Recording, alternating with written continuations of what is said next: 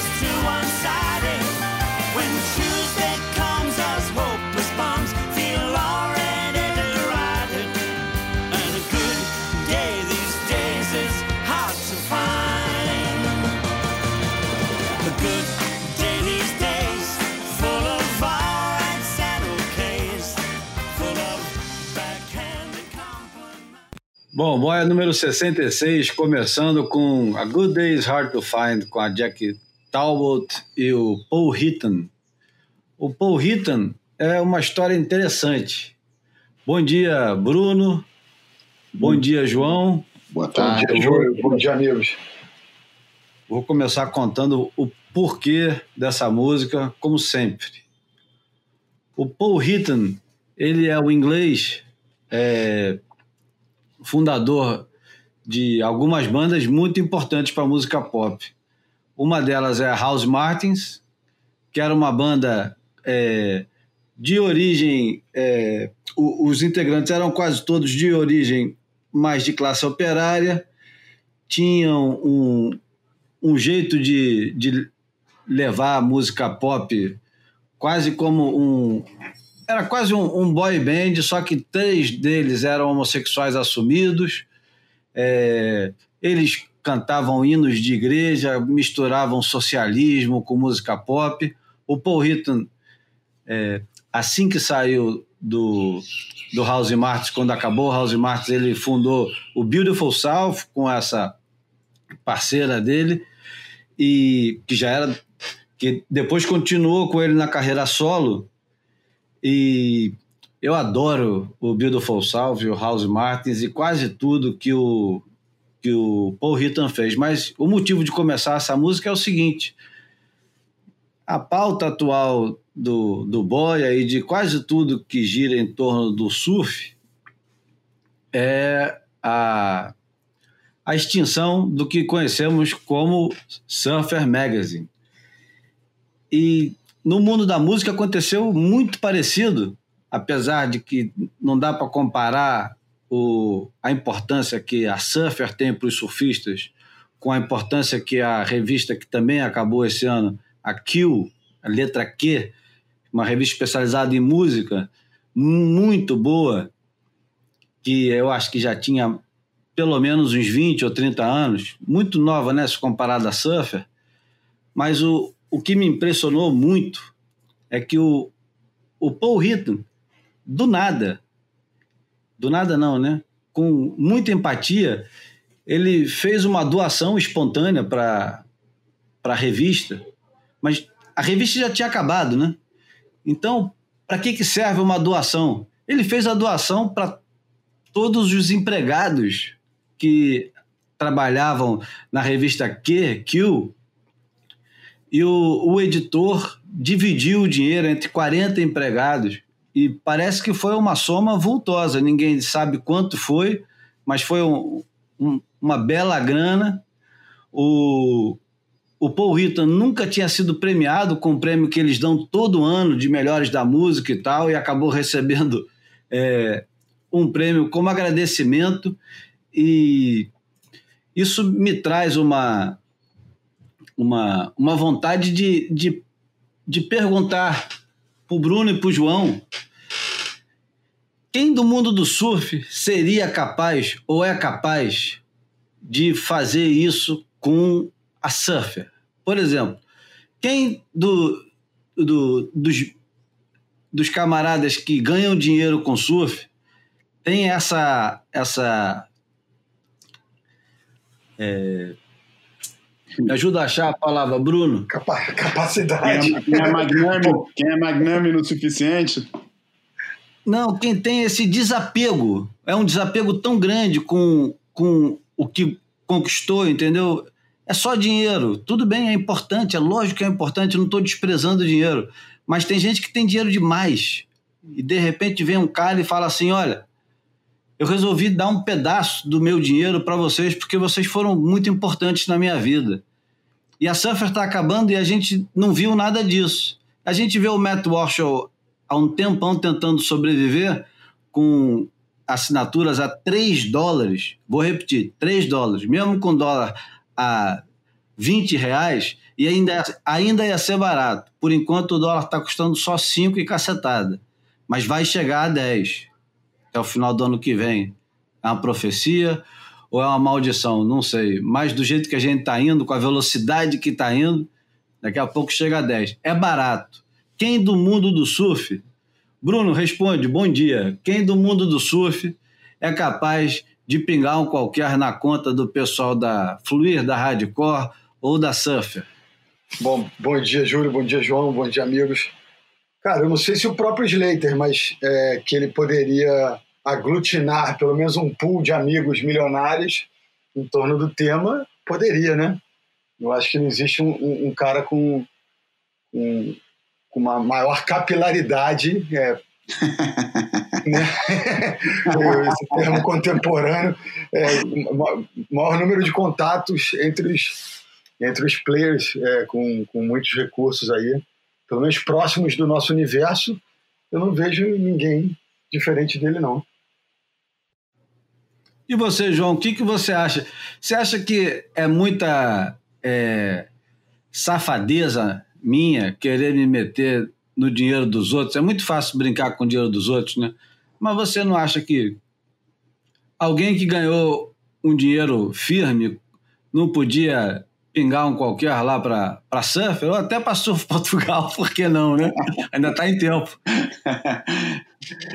é, Cara, eu acho que a nível de exercício tudo é válido fazer. E é interessante porque eu acho que o objetivo desses exercícios não é convencer, nem cutucar, nem provocar alguém que a gente nomeia aqui para tomar uma atitude que, em última instância, só depende da vontade dele. Mas eu acho que o, o mais importante do que isso é, é fazer o exercício de, de entender é, um pouco o que, que são as pessoas e os grandes astros, porque nós estamos obrigatoriamente falando de pessoas de destaque no nosso meio, e o que, que são essas pessoas e, e o que, que de fato significa a frase que eu provocata, provoca, provocatoriamente botei para tantos dos surfistas que, que, que eu entrevistei durante o, o, o, o trabalho para o Legacy, que é aquele filme que a gente fez sobre o durante o Mundial de Masters, que é todo mundo, principalmente os caras mais bem-sucedidos no meio do surf, é, eles gostam de é, dizer que fizeram muito pelo surf, que as empresas fazem muito pelo surf e que todo mundo faz as coisas pelo surf. É, isso, para mim, é uma frase cheia de vazio, né? Porque eu não acredito que ninguém faça nada pelos outros. Eu acho que as pessoas fazem as coisas por eles mesmos. E eu tenho certeza que o Ritan tomou essa atitude perante aquilo porque realmente aquilo tinha um significado emocional para ele muito grande e não para ficar bem. Tanto é que ele nem é revelado o valor da, da, do, da doação que ele fez, nem nada. A questão é, é, é, uma coisa pessoal dele e que ele se sente muito melhor fazendo isso do que não fazendo. Eu acho que ninguém faz nada pelos outros. Você faz encostado entre duas decisões e a nossa vida é uma sucessão de decisões permanentes. Eu acho que a gente toma sempre a decisão que, em último grau, ou nos faz pior ou nos faz menos mal, e em primeiro grau, a que nos fará melhor. Se alguém beneficiar com essa decisão, beleza, é uma coisa maravilhosa. Mas que se tenha consciência que essa pessoa tomou essa decisão porque ela se sente bem com essa decisão em primeiro lugar. Ela nunca vai tomar essa decisão se, o, se, o, se, a, se a consequência dessa decisão for pior para ela. Vai ser sempre melhor para ela. Pode ser pelo lado psicológico, pode ser pelo lado moral, pode ser pelo lado financeiro. A razão não interessa. A razão é sempre a dela. E ele tomou essa decisão. Esse, esse exercício que você está pedindo para fazer é, vem falar um pouco sobre se existe no nosso meio, entre os bem-sucedidos do nosso meio, é, esse sentimento de dar realmente para os outros e não dar de uma forma é, é, de uma forma é, anônima ou, ou, não é não é anônima que eu quero falar, mas não dar de uma forma que seja é, é, diluída num qualquer movimento ou num qualquer ou no qualquer apoio de uma causa que beneficia vários, obviamente, mas que seja uma coisa específica, porque essa doação que o Hitton fez é uma coisa que diz respeito a ele, a experiência dele e, o, e, o, e, o, e, a, e a experiência emocional que ele teve com aquilo. É, eu acho que alguém fazer uma coisa dessas com a Surfer, por exemplo, com uma revista, é, é, tem exatamente a ver com isso, e é um pouco, usando aquela expressão inglesa, é, put the money where your mouth is, né? Porque todo mundo gosta de escrever palavras bonitas e falar palavras bonitas na hora de, da morte de alguém. Mas será que existe algo para além dessas palavras bonitas?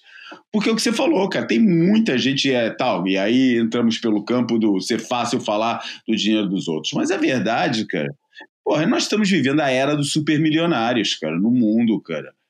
Porra, se vocês forem analisar os números do, do crescimento das fortunas, dos 25% das maiores fortunas do mundo durante o. o ou melhor, se forem analisar o número da, das maiores fortunas do mundo nos tempos da Covid, o índice de crescimento foi de 25%. Tá todo mundo se fudendo nessa época e os caras que são os milionários estão faturando mais do que nunca, cara. Entendeu? Por isso tem muito dinheiro sobrando. E tem muito dinheiro sobrando no surf. Tem gente no, no surf com muito dinheiro sobrando.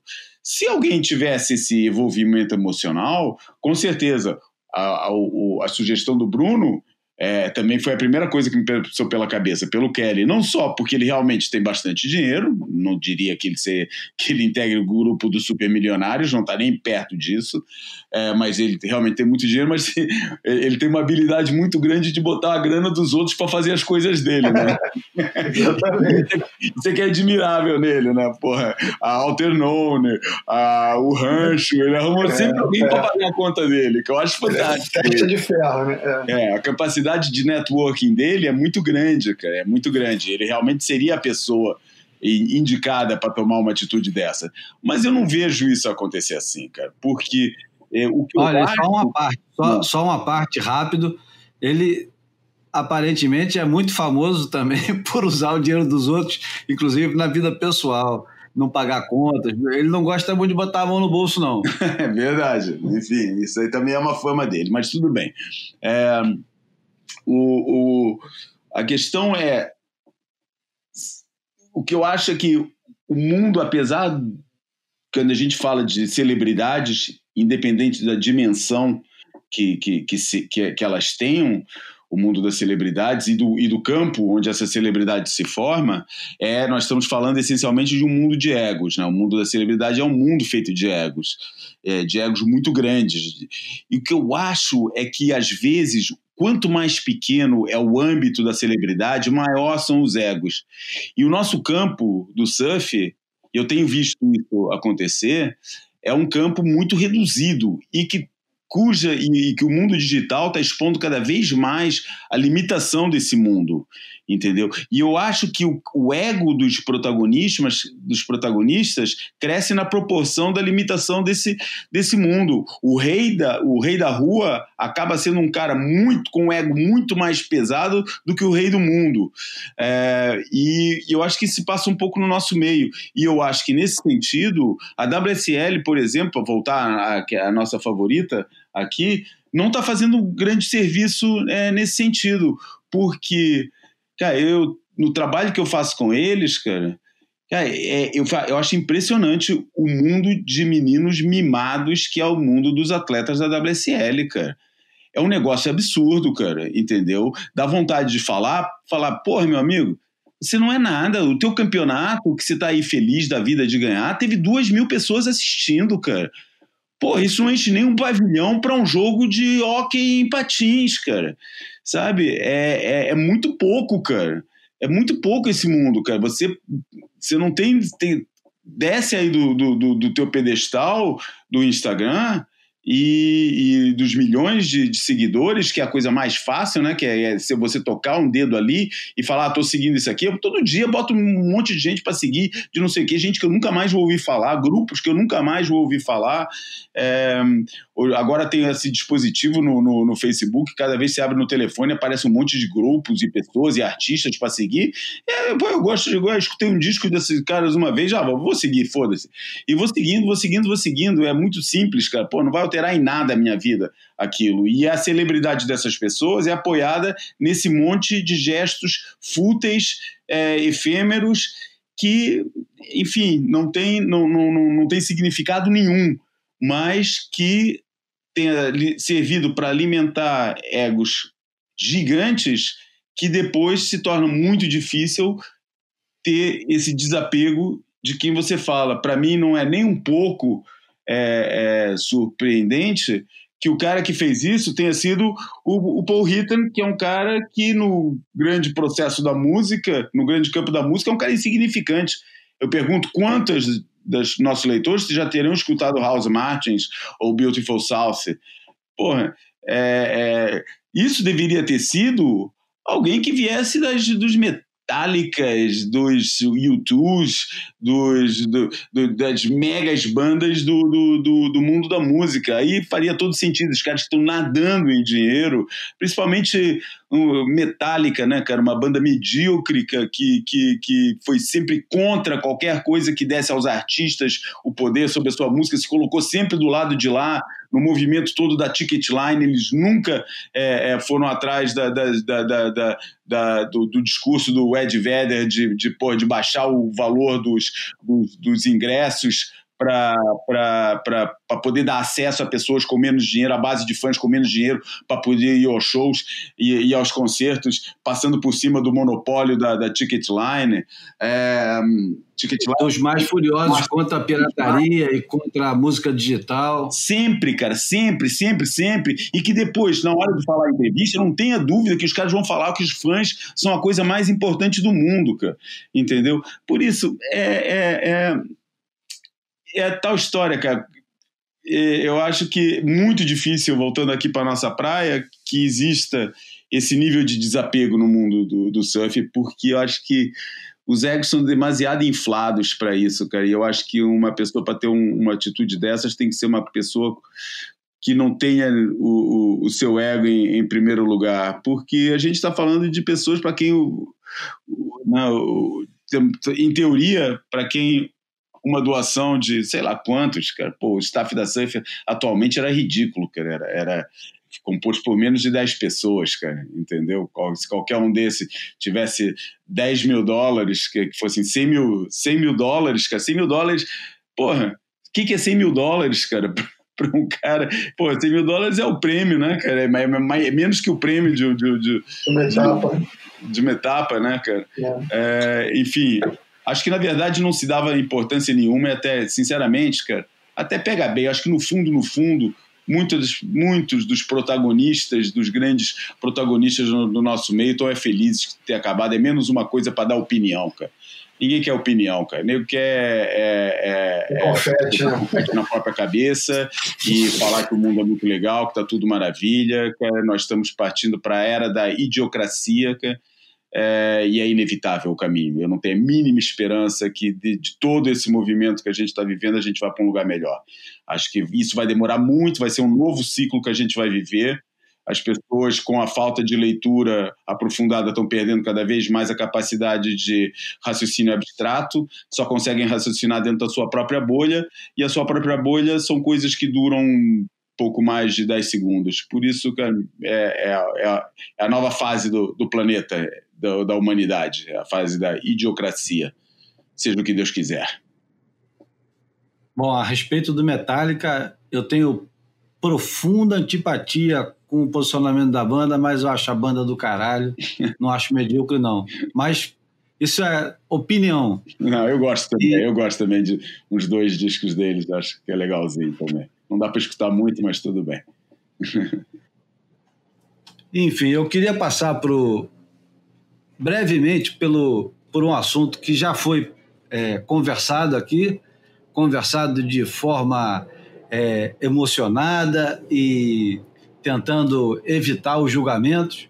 Mas outro dia, eu que adoro ficar lendo comentário em fórum e o cacete, eu vi uma conversa interessante entre o Steve Shearer, o Maurice Cole e o Nick Carroll, falando justamente sobre o Pat Curren, pai do Tom Curren, e aquela situação que a gente lembra que um shaper de Nova York encontrou com Pat Curren no estacionamento de uma das praias da Califórnia, é, viu que ele estava numa condição muito complicada de vida, precisando de dinheiro, é, vendendo almoço para comprar jantar, é, fez um apelo público a todas as pessoas para ajudar o Pat Curren, fez um, um, um, um, financiamento público, né? como é que chama? Financiamento coletivo para ajudar o Pat Curren.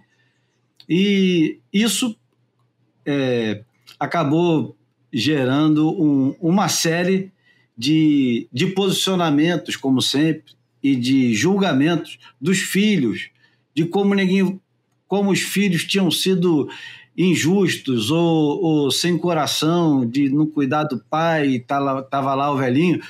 E aí, eu lendo isso, eu falei, pô, eu tenho que dividir isso com o pessoal do Boia, porque é, vale a pena, pelo menos, pelo menos para ouvir um pouquinho do outro lado também sem fazer julgamento, mas guarda a informação, a gente guarda aqui.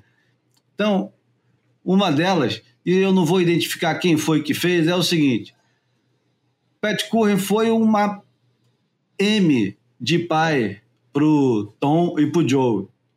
Abandonou as crianças e nunca fez porra nenhuma pela mãe. Isso é uma das coisas. A gente não sabe como é que era a vida dos dois e tal. E aí, um pouco mais tarde, essa, é, essa, esse comentário ganha um complemento, que é muito bom, mas que vai melhorar depois. O Nick Carroll diz assim: o cara tá certo, não era só o Tom e o Joe, também tem a outra irmã, a Ana. O Pet se isolou completamente da família por anos. E tem mais ele tinha opiniões fortíssimas e julgava que a carreira de surf profissional do filho Tom era um, um embuste e era um, uma coisa completamente inaceitável para ele. Então, é, eles não se falavam e não, não, não tinha contato nenhum. Isso só foi curado muitos anos mais tarde, depois do distanciamento do Curren com o surf profissional e, e do Joe, sei lá como. E aí a, a, a cereja nesse, nesse banana split aí é o comentário do Steve Shearer, que é genial. Diz assim, não é completamente absurdo esse essa história, essa história que nunca foi e nunca vai ser contada, o Tom ganha três títulos mundiais, é tratado como um deus do surf, e o próprio pai dele acha ridículo o, todos os todas as conquistas dele, despreza completamente. Ele complementa dizendo: isso é isso é é de, de efeito bíblico, né? É quase um, uma história bíblica, né? É, pai funda um, um estilo de vida, filho segue esse estilo de vida, é corrompido pelo, pela a maçã do, do, do dinheiro, das conquistas, ou sei lá o que. Logo ele, que é o menos corrompido de todos, talvez, o menos é, materialista, talvez, de todos os campeões mundiais. E o pai despreza isso. Essa história é muito boa, né? Porque bota a nossa imaginação para funcionar, né? Aonde é que estava esse cara durante os anos e como é que ele se comportava? Imagina cada pessoa que encontrava com ele e falava assim: sou fã do seu filho, foda-se, é. foda-se. Ou, ou, como devia doer isso, né? Enfim. Não, pode falar, Bruno. É, é, tem complemento. Pô, isso aí dá, meu irmão, é, décadas de, de, de van, de análise. É, é, tem, tem, tem muito de, de a questão freudiana aí, né? O, o, o é foda. O, o inimigo está em casa, né, cara? O, o ser humano é, é, um bicho muito estranho, né? É, raramente está tá satisfeito e, e, quando encontra uma certa quietude acaba produzindo neuroses, é, enfim, do nada, né? É, eu acho que é, a gente vê as coisas de, um, de uma maneira super superficial, né? E acaba julgando esses acontecimentos, né? As, as pessoas é, apedrejaram, assim, de alguma maneira, ocorrem assim que esses fatos sobre o Pet ganharam é, ganharam alguma repercussão, né? E, e, e, é aquela, aquela expressão, né? Quem não conhece que te compre, né? As pessoas mais próximas é que sabem realmente é, como são é, esses mitos ou como eles se comportam no, na vida privada, né? É, por, eu, eu, tenho uma, uma, uma, relutância muito grande em, em usar o termo é, fã. Eu, eu, sou fã de fulano, fã de Beltrano. Eu, eu, imagino que, que a idolatria ela acaba gerando uma cegueira, né? É, e as pessoas às vezes produzem obras é, geniais ao longo de suas trajetórias profissionais, mas às vezes são pessoas no, no, no campo pessoal desprezíveis, né? Não estou dizendo que seja o caso do Pet, mas eu acho que é, às vezes a gente tem que é, separar um pouco as coisas e, e entender que é, as pessoas podem produzir é, obras fantásticas, mas é, para você estabelecer que aquela pessoa é, é tão importante ou tão, é, tão relevante, eu acho que tem que levar em conta talvez um, um conjunto que as pessoas não, não levem em conta, né? não sei se é um pouco por aí, né, é, a gente nunca pode. Acho que, principalmente no caso dessas pessoas que são personagens públicas e têm histórias públicas, não dá para emitir muito julgamento sem conhecer o, a história completa, né, cara? É, e a gente, pô, e qualquer pessoa que sabe o mínimo sobre a história do Pat Curran, pô, sabe que o cara não era fácil, cara. Que o cara era um cara, sabe, esquisito. Ele era famoso pela sua estranheza, pela sua esquisitice. É, e, e, quer dizer, tinha, tinha mais enredo por trás disso aí, tinha que ter mais enredo embaixo disso aí. Agora, que isso é um argumento incrível para uma história, para um filme, para uma, um, uma, um short story, para uma, uma novela, ah, isso é, porque os personagens são fascinantes, como poucos, cara, entendeu? Se você contabilizar o historial do Pat Curry no mundo, que esse cara tenha gerado aquele que muita gente considera o surfista mais importante é, da, da, desde, desde que surgiu o surf profissional, o surfista mais influente, ao mesmo tempo um cara enigmático, um cara que sempre teve é, em volta dele mesmo é, é uma, uma aura de mistério e, e de até uma relação meio mística com, com o mar e com essas coisas. E você bota mais a história dele mesmo, do próprio Tom, entendeu? Com, a, com,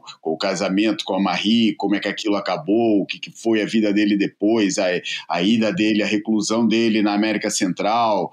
É, é uma história muito, muito rica. E eu acho que é mesmo eu, é, que daquelas coisas que o surf é pródigo, né, cara? E que a gente já teve a oportunidade de falar aqui que o, que o surf é um. Se, se a gente. E, e, não precisa nem escavar muito, mas basta prestar atenção. E, e, temos um caso agora que provavelmente iremos falar, que a gente já vai abordar aqui nesse, nesse boia, de um desses personagens. Porra, o surf é um, é um, é um, é um, é um esporte, um estilo de vida, uma atividade muito rica é, e personagens é, fascinantes, intrigantes e tudo aquilo que compõe o interesse de um personagem. Eu acho que essa história é provavelmente uma das mais é, ricas que a gente tem e, e, e gostaria muito que algum surfista, algum escritor é, é, renomado, algum escritor com, não é nem renomado, mas algum escritor com a, com a habilidade, com, a, com as ferramentas é, é para isso, pegasse nessa história e resolvesse contar.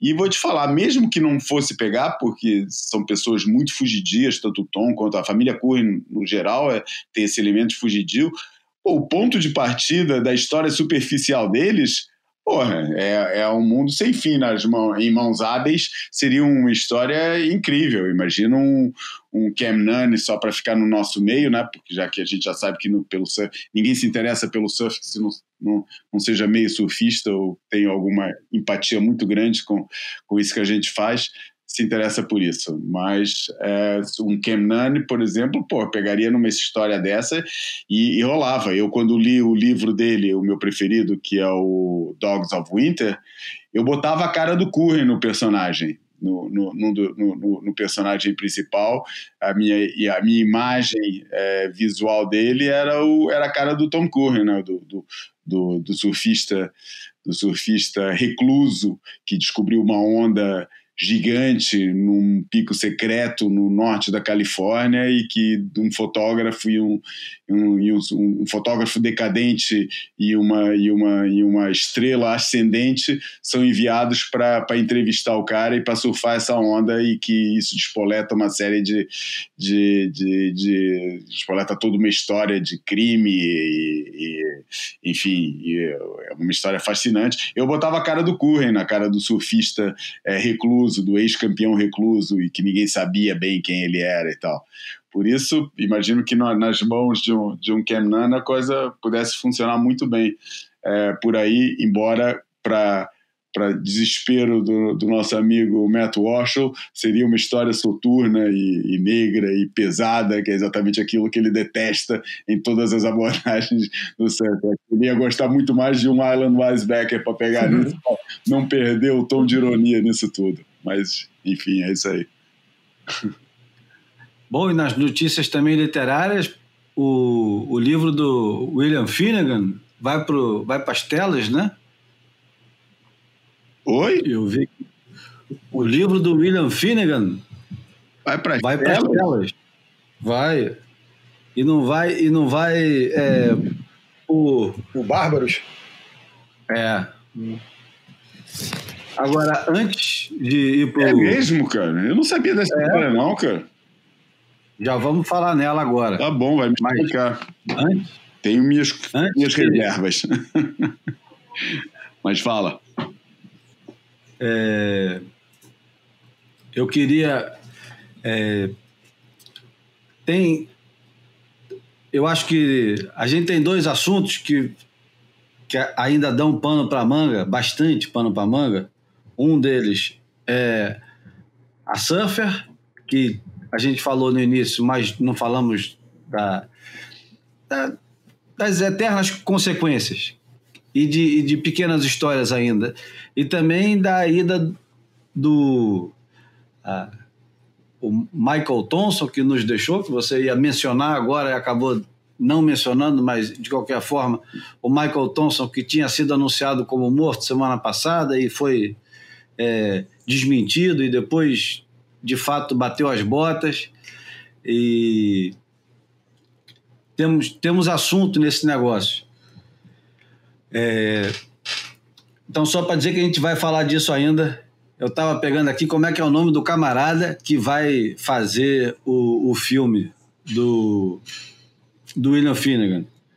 O camarada que vai fazer o, o, o filme, que vai escrever o filme, né? que aliás o cara é, é, é roteirista e já ganhou o Oscar e vai fazer para a Amazon. Fico feliz porque eu sou assinante da Amazon, Amazon Prime, então vai chegar primeiro para quem é assinante, né? Depois não precisa ficar correndo atrás desesperado de torrents, né?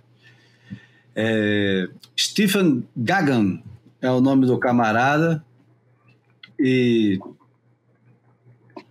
qual foi ele ganhou um Oscar por. Qual? É. Melhor roteiro mesmo. Do Traffic? Melhor roteiro. Hã? Traffic, do Steven Soderbergh. Que é um bom filme. Sabe onde, é que eu, sabe onde é que eu assisti esse filme? Onde? Eu estava indo para Havaí em 2001 com o Cadu e a gente teve um, um, uma daquelas paradas com horas demais em Dallas e a gente é, aproveitou, pegou um, um táxi, foi até o foi até o cinema, assistimos o filme e voltamos para o aeroporto para pegar o, o, o voo para Havaí. Hum. O filme eu, eu gostei muito. Traffic é um bom filme. É um bom filme, cara. O Steven. Soderbergh faz, não faz coisa ruim, não. Eu acho ele um, Não, um excelente diretor. é, entre erros e acertos, ele acerta mais. É, também acho. Bastante mais mesmo. Já deu umas bolas fora, mas é bom. Bom, falando primeiro do Michael Thompson ou da Surfer? É assim, eu, como já tinha avisado antes de a gente começar a gravação, vou ter que sair antes, cara, da, desse, do, do, vou sair antes do final do Boia. Mas, por isso, como já falei da, da Surfer, é, e já falamos, até já falamos da Surfer, começamos com o assunto Surfer, embora de outra forma, ok. Nesse coisa, eu diria que o Michael Thompson é um assunto mais em cima da mesa, mais fresco, mais novo. É, eu dava força para falar do Michael Thompson. Então vamos embora, começa porque você já se despede e a gente continua, que eu acho que o Steven vai entrar e vai fazer companhia para falar um pouco da Surfer também. Ah, que beleza. É, Porra, o Michael Thompson, o que, que eu vou falar do Michael Thompson? O Michael Thompson é um desses personagens que eu tava falando agora há pouco, cara. Um personagem fascinante, cheio de incongruência, cheio de. É, que é o que torna os, os, personagens interessantes, né? Muito pouco linear, né? Um cara que cresceu, que surgiu pro mundo do surf na sombra do, do Sean Thompson, né? O seu primo talentoso.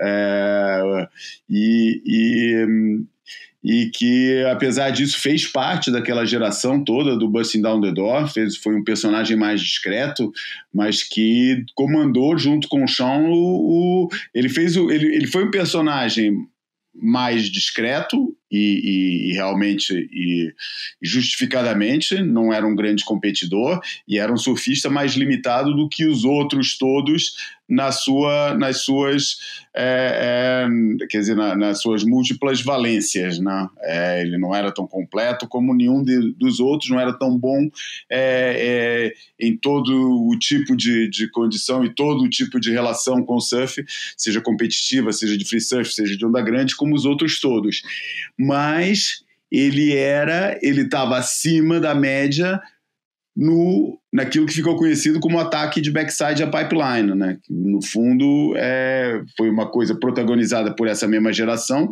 Eles eram quase todos regulares, os surfistas dessa dessa de, do, do, que fizeram o tal momento busting down the door, né? E obviamente backsides em pipeline numa fase em que o tubo de backside é, era uma manobra extremamente difícil, né? Não, não, não, tinha, não tinha sido desenvolvida nem a técnica nem o material, porque o tubo de backside foi uma, foi uma manobra que ganhou muito com, com, a, com a chegada da, da Trusser, com a, da prancha de três quilhas. Facilitou muito o negócio. É, por isso, surfar de e, e numa fase em que botar a mão na borda era considerado quase crime, né? Botar a mão na borda era, era coisa de prego. É, não tinha sido. Eu, eu, lembro que acho que foi o Michael Tom, o Michael Ho, que por estar tá surfando de braço quebrado na final de Pipeline, nego pela primeira vez admitiu que o Pig Dog era um negócio maneiro para fazer e meio que liberou. Mas foi porque ele estava de braço quebrado. Daí nego falou: ah, então aliviou mas aliviando, o cara arrebentou e ainda ganhou o campeonato, nego, foi o aval que o, que o Pig Dog precisava para se tornar parte do repertório dos, dos surfistas. Mas voltando aqui para o Michael Thompson, Michael Thompson, porra, em pipeline, ele ficava atrás provavelmente só do Michael do, do Sean Thompson, porque não era inferior ao, ao não era inferior a Mark Richards, não era inferior a nenhum dos outros. Ele estava lá também. Enfim, mas não foi por isso que ele marcou a história do surf. Ele marcou a história do surf foi com a Gotcha, né? A Gotcha foi a empresa é, radical numa fase em que todo mundo, em que estava iniciando e tomando forma todo o movimento de institucionalização, normalização e pasteurização do surf.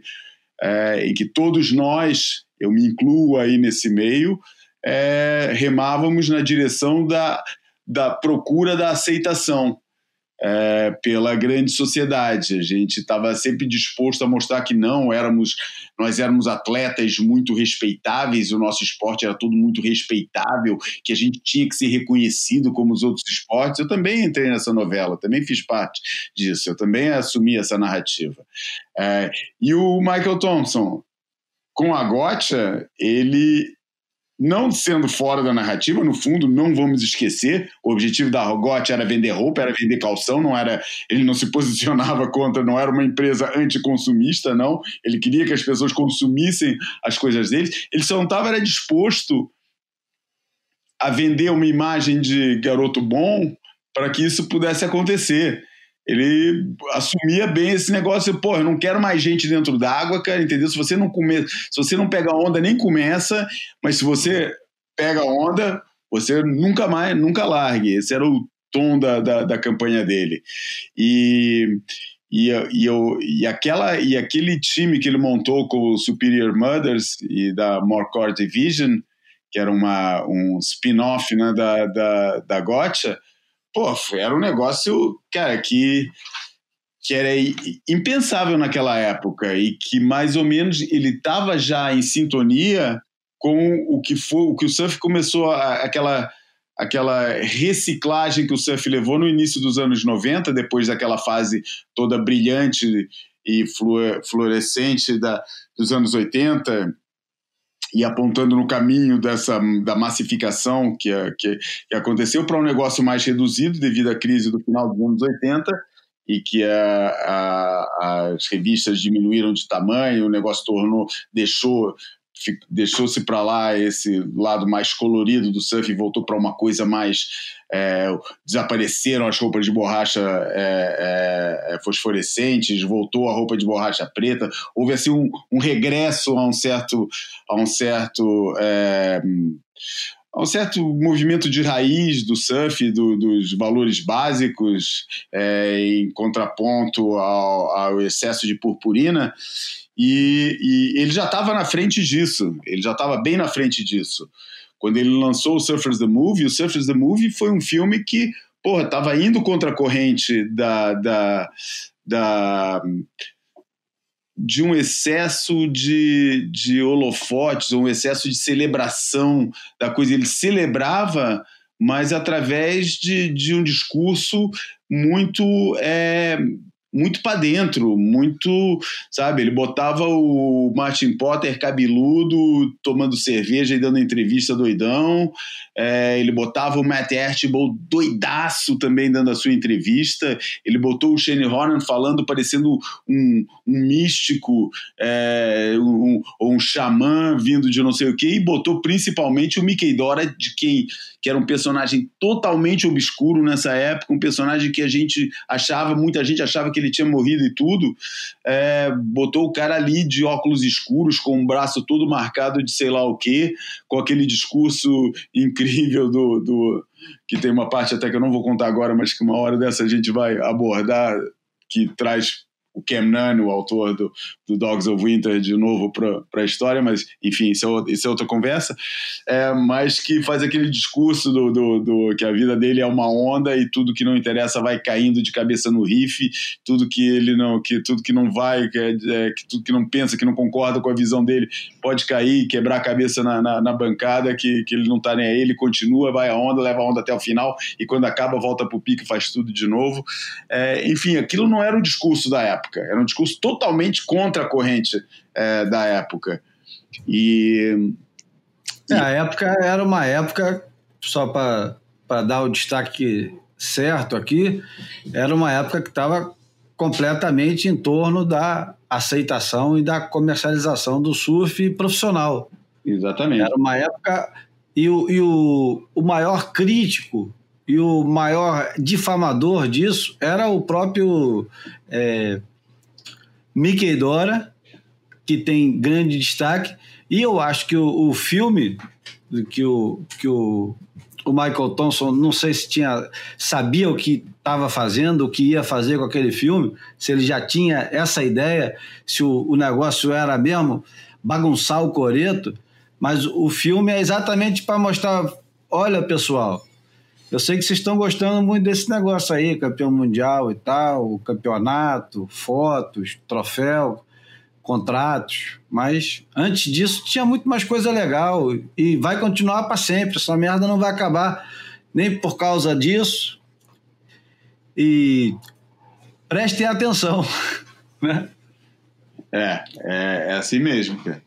E pronto, e depois você vê aquele lado todo, né, sabe? O, o lado da, da, da, decadência hedonista, sabe? O cara, o vício dele em cocaína, as festas glamurosas, o, os rios de dinheiro que, que ele gastava em função de um... É um negócio muito rock and roll, né, cara? Ele assume muito o estilo de vida do sex, drugs and rock and roll e, e da, mas com, a, com o negócio da celebridade, da, da da, sabe, aqueles personagens maiores que a vida, como, como, como se usa dizer, né? É aquela coisa toda que ele, ele personificou isso como ninguém. E eu, eu tive pena de, nesses dias, nessa semana, não ter tempo de ir procurar uma matéria muito grande que saiu sobre o Michael Thompson no Surfer Journal, aqui é, já faz uns anos, é, em que ele lamenta muito a forma como a, como a Gotia foi depois comprada e corporizada e acabou morrendo. Foi, acho que, a, aliás, a gente vendo a indústria hoje, o exemplo da Gotia deveria ter servido de sinal de alerta, que a, que a excessiva comercialização de uma, de uma marca que, se tem, que tem um posicionamento rebelde é, como, como a Gotia tinha, não podia ir, não, não, não dá certo. E, no fundo, as marcas de surf todas é, têm essa. Eu não gosto muito da palavra rebelde, mas tem um posicionamento tipo é, um posicionamento de origem que é que é inclusive é, é, é, é, é do nosso é muito para nós é dentro do nosso é uma coisa nossa e que sempre que tentou fazer um movimento que vá para fora do nosso meio que vá para fora da nossa bolha a coisa acaba dando errado uh, e, e, no, e, e, o, e, a excessiva comercialização e, massificação das coisas não ia dar certo. A gente tinha esse exemplo bem claro ali e não foi, não foi levado em consideração. Que eu também, sinceramente, com a minha ignorância de gestão e meu desprezo pela, pela, pela, pelo marketing em geral, é, talvez eu não esteja capacitado para opinar sobre isso, mas eu não sei se uma marca que cresce tanto quanto uma Quicksilver, uma Billabong, uma Curl, pode se dar o luxo de, de, de, de, de ter um outro discurso, de ter um discurso é, que acaba sendo é, contraditório com o seu próprio crescimento e com a sua própria dimensão. Vai ficar parecendo um negócio. Mas vale assumir logo que a gente está aqui, porque é, querer. Acho que é mais honesto, talvez, né, do que uma imagem de uma multinacional querendo pagar de. Né, é, é quase como a Rolling Stone querendo dar uma de fanzine. Não é, cara, não tem jeito, não tem como ser, entendeu? Cresceu demais. Não pode, de repente, querer ser uma, voltar a ser uma, uma crime ou uma, uma, uma sniffing glue quando você já é a Rolling Stone. Não, vai ficar falso, vai ficar pior, entendeu? E eu acho que muitas das marcas que cresceram muito é, se viram de repente com essa questão. Eles até internamente, eu acredito que até teve gente falando, pô, a gente tem que promover um regresso, temos que reduzir, temos que. Mas é difícil, cara, cresceu muito, cara. Eu não sei como é que se faz isso, não sei se, sabe, do ponto de vista da, da, da, administração, da gestão, se consegue fazer uma coisa dessas. Eu não tenho solução para isso, nunca tive e, enfim, não, não, só posso analisar de fora da minha posição muito confortável de não ter nunca que ter tomado decisões nessa, nessa, nessa área. É, eu nem para minha empresa tomei as decisões certas, quanto mais para dos outros. Bom, desabafo do João e, a, e, a, chegada, a chegada do Steven. O João vai ter que sair porque tem compromissos, que aliás, se tem uma coisa que não para nunca, é o movimento do mar e as contas que entram por debaixo da porta. Isso não para nunca. É isso aí. Steven, tá aí? Aproveita então só para dar um abraço, despedir de você, acabando aí, de chegar, aí, despedir aqui dos meus colegas. Continuem a conversa e eu vou ter prazer de escutar a segunda parte desse boia quando ele sair, tá bom? Tudo de bom, galera. Valeu, Abraço. João. Valeu, João. Bom, Steven, tá como você já percebeu, Pô, grande abraço, João. a gente está falando do, do Michael Thompson.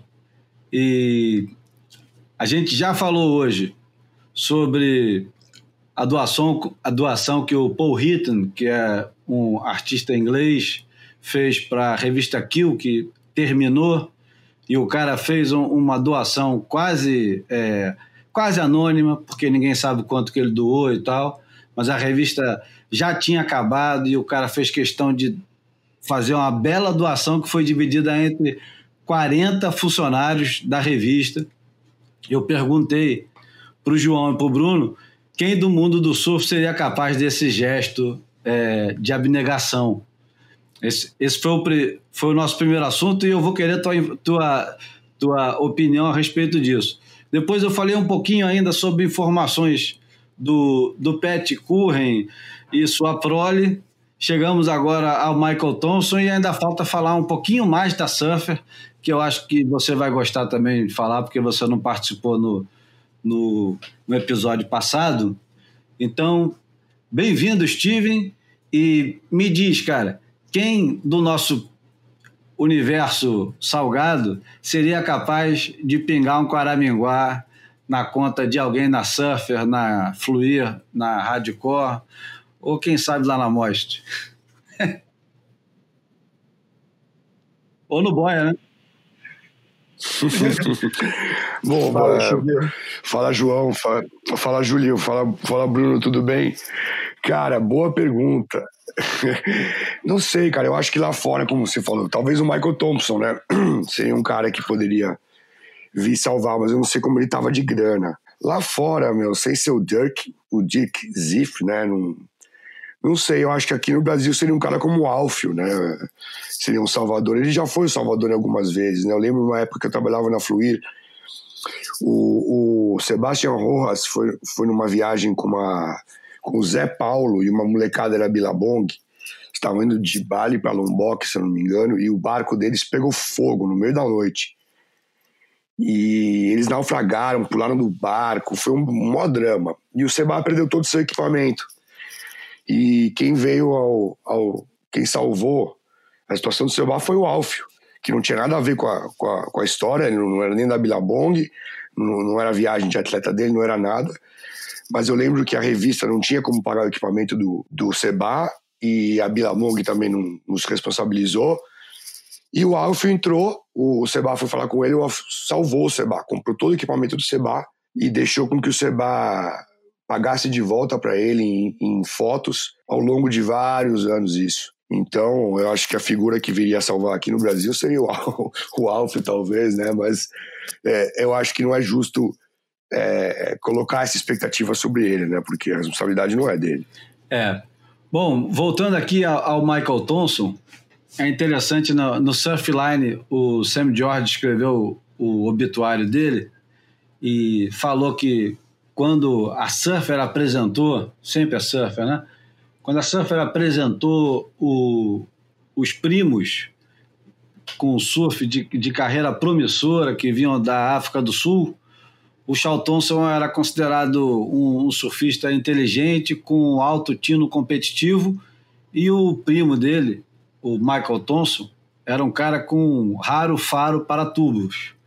É engraçado, né? Porque no final das contas, o, o Michael Thompson ficou associado a um, uma vida é, festeira, festiva. Uh, desregrada, um, né?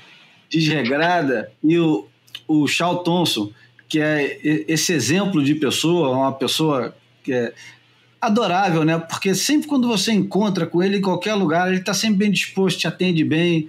É um cara que ele, ele foi é, moldado para ser um ídolo, né? E ele aceitou sempre muito bem. Eu acho que ele é até o, o camarada que, que vai. É, não sei quem antes dele pode ter feito esse papel de ídolo tão bem, porque ele não era só o camarada simpático e agradável, é o camarada que estuda, né? Ele dá é. um bom exemplo. Né? Ele, por incrível que pareça, o cara completou a faculdade e serviu o exército. Não é brincadeira. É, e ele ficou associado à, à arte de entubar. Ninguém mais associado do que o próprio Shawn, o, do que é, do que o próprio Shawn nessa, nessa geração do Busting Down the Door, ninguém entubava mais do que ele. No freeride, era assombroso ver o quanto que ele manobrava dentro do tubo. Aquilo ali ia ser a referência de como entubar durante 20, 30 anos. E, no entanto, o Michael Thompson era o cara que botava para baixo e botava para dentro, sem tirar o mérito de jeito nenhum do Charles Thompson, que é outra história, completamente diferente. Mas é só porque o, o, o Michael Thompson ficou completamente associado a uma imagem de, de playboy, de cheirador, enfim, é, destacou demais a imagem do, do cara mais velho que não deu certo, sabe-se lá o, o que é não dar certo, do cara que aos 17, 18 anos estava praticamente fundando um jeito novo de surfar na onda mais venerada e mais perigosa do mundo na época, que era a pipeline. As fotos do Michael Thompson em pipeline da época, estamos falando de 75, 76, são fotos que ainda hoje, quem olha para uma fotografia do Michael Thompson fala: Meu Deus do céu, o tubo dele de backside tirado de dentro d'água, ou a cavada dele de backside também de fora d'água, num, num daqueles pipelines épicos, é exatamente isso. Tem proporções épicas. E a relação dele com, com o surf foi uma coisa que é, eu tenho medo da gente ter perdido. E de fato perdemos, mas eu tenho medo de ter perdido para sempre. Essa relação, que era de certa forma romântica, apesar de cínica, né? porque era romântica, é. mas existia interesse de ganhar dinheiro. E o, o Stacy Peralta, quando foi entrevistar o Michael Thompson para fazer um filme sobre o Gary Lopes e depois, mais tarde, sobre os outros filmes que ele fez, o Stacy Peralta, como vocês sabem, grande skatista dos anos 70, também pegava onda, virou um documentarista de mão cheia e fez o Dogtown, e depois fez o Riding Giants, é. dois filmes fenomenais. Gênio da raça. Gênio da raça. É. Então, ele quando foi entrevistar, isso está dito na matéria do Surfline que o Sam George escreveu, quando foi entrevistar o, o, o Michael Thompson, ele ficou é, fascinado com, com a relação que o cara tinha e com, é lógico, com a desenvoltura que ele tinha. Hum. Aí o Stacy Peralta falou, eu lembro de perguntar para ele sobre o surf dele se tinha algum é. é, aspecto espiritual. Aí diz que o Michael Thompson olha para ele e fala assim: Você tá de sacanagem? Pô, Querendo encontrar profundidade nessa análise, né? É, é, eu acho Aí, é. E ele complementa, ele responde: No surf, a gente está lidando com alguma coisa que é a força da natureza. Você não vai treinar para fazer aquele negócio. Você está completamente à mercê do que a, a natureza dá para você. Você não impõe a sua vontade, você tem que ser obediente e fluir com a onda. E é exatamente isso. É o flow with, of the to, to be obedient to the flow of the wave.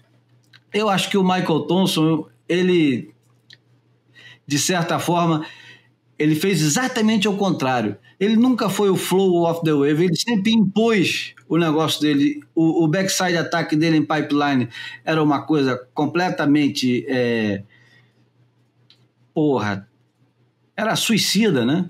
E depois a vida inteira dele ele viveu desse jeito é, suicida.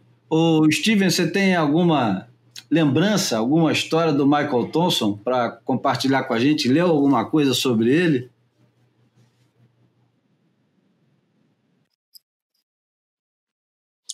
Cara, eu, eu, eu, li todas as elogias aí, é, tudo, sobre, tudo sobre a morte dele. Não tudo, mas eu li alguma coisa. Mas eu tenho uma, uma história interessante, acho que foi a segunda vez que eu fui para o Hawaii, é, talvez 2004, a terceira vez. E eu fiquei em Sunset, é, na casa de um shaper brasileiro, como é que é o nome dele? Alguma coisa Lopes, esqueci o nome dele. Enfim, e a casa do cara era na frente da casa do Michael Thompson. E a gente cruzava direto o Michael Thompson. E, e como você falou, né, era uma figura tão intensa, cara. E ele tinha essa coisa de. Já era mais velho e tal, e tinha essa coisa de ser um cara é, festeiro e, e, bigger than life, né? E eu acho que ele abraçava essa imagem, cara. Eu acho que ele. Ele quase queria mostrar pro, pro mundo do surf que, pô.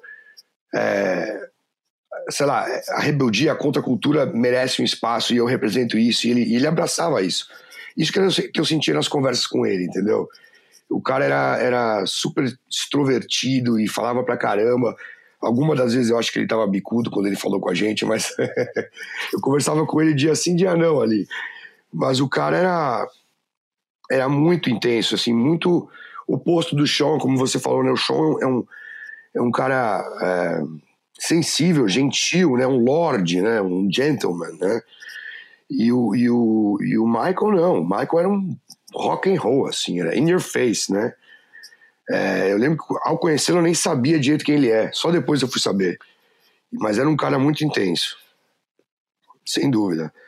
E é, acho que vai.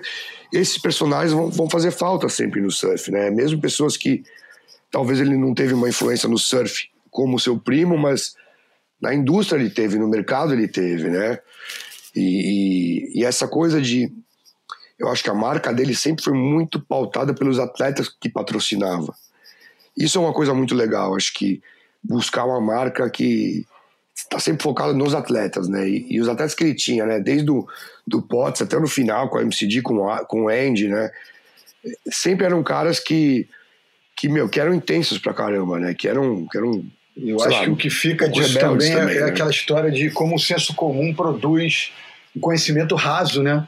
É, o cara às vezes né, fica para a história como esse empresário né, rebelde, irreverente e revolucionário, mas aí a gente a gente investigando você percebe que o cara era muito mais do que isso, né? É, tem, tem, enfim, tem essa faceta surfística aí dentro d'água que porra merece respeito, merece aplauso, mas que fica meio escondida atrás é, desse legado como empresário. Então, assim, eu acho é, é, bacana. Um dos papéis, eu acho que do Boy é isso: é chafurdar, é fazer mais perguntas, é, é, é, mergulhar dentro de causas e de, de, de, personagens que ajudam a contar a nossa história, né?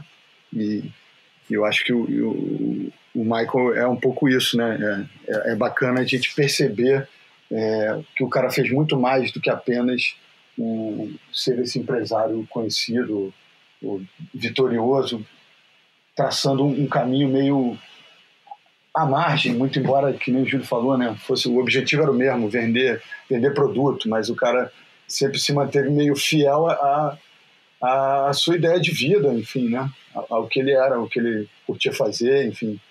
É, é, tem, tem muita hipocrisia nesse, nesse universo nosso, né, e o cara se manteve verdadeiro até diante dos seus erros, né? Então acho que é, é bacana, merece. E, no, e, no, site Shop Eat Surf tem um, um pequeno. É, uma pequena reportagem, não é pequena na verdade, mas enfim, tem lá o, um, uma homenagem ao Michael Thompson e logo na, na primeira. É, o primeiro depoimento é de um camarada chamado Shahin Sadegh, que foi é, um dos diretores da, da Gotia. Na, já não era mais. Eu acho que já. Não, é na, é na época de ouro. E ele vai dar. Ele dá dois exemplos. Estou tirando dois, tem mais. Mas é só para ter uma ideia do quanto maluco e, e, e inovador era esse camarada que a gente está falando isso fora d'água também. Dizendo que em 1989, quando o Muro de Berlim é, foi derrubado, no mesmo ano que o Martin Potter ganhou o título mundial, logo em seguida da, da comemoração, o Michael Thompson mandou o Martin Potter para Berlim para representar o surf globalmente. E fez o, o, o, o Potts trazer um pedaço do Muro de Berlim com ele para simbolizar o, a liberdade, que na época. Aliás, vou fazer um, uma confissão aqui. Eu acho que uma das únicas vezes que eu chorei vendo o Jornal Nacional foi naquele 1989, quando mostraram as imagens do Muro de Berlim com as pessoas em cima. Foi, foi, foi barra pesada ver aquele negócio. Quando eu vi aquilo, eu fiquei muito emocionado. Rolaram lágrimas e não era de crocodilo. Mas o, o Michael Thompson, em 1989, mandar o Martin Potter para Berlim e ainda pedir para o cara trazer um pedaço do muro com ele, isso é uma coisa é, tão distante do que na época era a indústria do surf, que é, pô, é, é engraçado. E aí tem uma outra que não posso deixar de mencionar. Eles tinham uma reunião em Paris e esse camarada estava em Moscou de férias e ele, o Michael Thompson convenceu ele para largar tudo, estava de férias em, em Moscou, pegar tudo, ir para Paris para encontrar com o licenciado da Gotia na França. E aí o cara se preparou, profissional, né, executivo, pegou e foi para lá. Quando chegou lá, uma mensagem do Michael Thompson. Havaí bombando agora, clássico, não tem como eu ir para Paris, resolve sozinho. o, cara, o cara foi embora pro, pro Havaí porque tinha um swell épico e o cara não queria perder o swell de jeito nenhum. E diz que o cara ficou revoltado. Falou, porra, o cara me deixa pra uma porra de um jantar de negócio, eu no meio das minhas férias, e ainda vai embora sem avisar. Aí diz que chega no hotel, e no hotel tinha um pacote é, no nome dele, e dentro do pacote tinha é, dois tickets de primeira classe para ele, para a esposa dele, para Saint-Tropez, e ainda botaram num hotel cinco estrelas. Então está dizendo que era típico do Michael Thompson fazer esse tipo de coisa. O cara vai pegar onda, te deixa na merda, mas te dá um presente. O cara tava. Uma semana o cara tava de férias em Moscou, na outra semana o cara tá sentado tomando sol em Saint-Tropez com a patroa num hotel cinco estrelas, né? Enfim, é. essas coisas. É, diz muito sobre. Ô, ô, Steven, a gente não conversou sobre a Surfer e eu queria é, fazer uma fazer uma, uma reflexão coletiva contigo que ajudou a enterrar uma revista. Digo isso no porque se não fosse pelo bom trabalho da Hardcore, talvez a Fluir não tivesse acabado. Eu tô falando, o, o Steven foi editor da Fluir e depois foi editor da Hardcore. E, e, na época que ele assumiu a Hardcore, a, a Fluir estava em franca decadência e, e o, é, Steven fez um excelente trabalho na Hardcore e eu acho que, de certa forma, ele jogou a pá de cal em cima, porque a Fluir, que na época era capitaneada por um, por um editor sem muitas capacidades, é, não, não teve.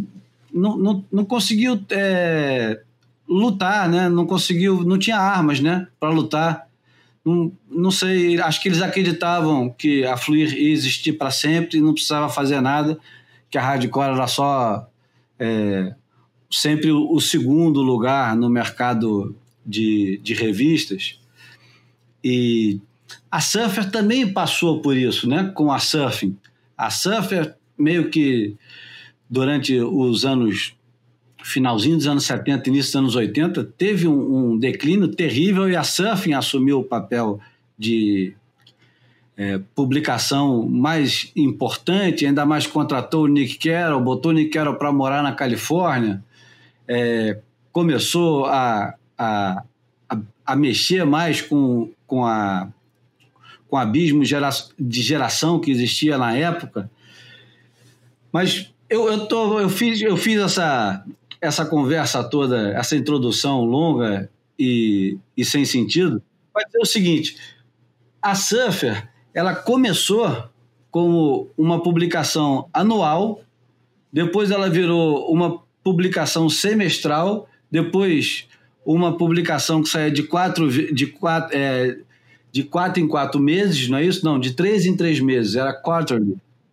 Ou seja, saía quatro vezes por ano. Como é que chama isso em português? Nem sei. Trimestral, né? É, então pronto. Trimestral é mais fácil do que falar quarterly, né? É. Será, ô Steven, será que a gente vai ver a Surfer voltando nesse formato? Será que ela, ela vai acabar e vai voltar de novo nesse formato? Eu acho difícil, Julião. Eu acho que já era, cara. Porque assim, a gente pode. Muito tem se falado né, do, do modelo econômico de revistas, né, do modelo de negócios, e obviamente ele deixou de, de gerar dinheiro, por isso as revistas foram, fechando. Mas acho que. É, acho que o, o, bottom line disso aí é que a, a, nós paramos de comprar revista né? Coletivamente, o pessoal não compra mais revistas, né? De deixou de, de, ter esse hábito, né? Na Austrália é uma coisa que ainda é mais presente na cultura de surf, por isso a gente vê que ainda existem algumas revistas lá, apesar de ter uma população que é um décimo da população brasileira, né? É, eles consomem muito mais revista lá. Mas eu não vejo essa, eu não vejo isso mudando, eu não vejo os novos surfistas ou, ou nós mesmos, né, que já somos de uma geração mais velha, sabe, eu até compro revista, mas assim, meus amigos não compram, né? E acho que a galera deixou de comprar e não sei se vai, vai voltar a ter, a ter esse hábito. E por isso eu acho difícil, né? Também acho que o, o, o modelo de vender espaço publicitário é, é complicado, né? Porque hoje na internet você tem você tem métricas muito, muito mais detalhadas, então você sabe quem você está atingindo, você sabe o, o que foi convertido em venda, o que não foi. E isso não digo que é bom. Né? Eu acho que, inclusive, isso é, foi usado como ferramenta, como, como desculpa para muitas marcas pararem de, de apoiar é, mídias. É, por exemplo, eu tenho um exemplo de um, de um diretor de marketing de uma das grandes marcas falou para mim: pô, prefiro muito mais anunciar no, no Google Ads do que na Moist, porque me dá muito mais retorno. Né? E é uma coisa difícil de ouvir isso, né? Porque você, o cara está falando com o Google, não está falando com, uma, com um veículo especializado, né? E eu acho que deveria haver espaço para todo tipo de publicidade.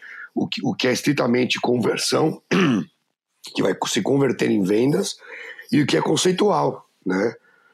É, acho que as marcas focaram muito, talvez, em, em conversão e, e é natural, né? Porque as marcas querem vender. Mas esqueceram um pouco do conceito.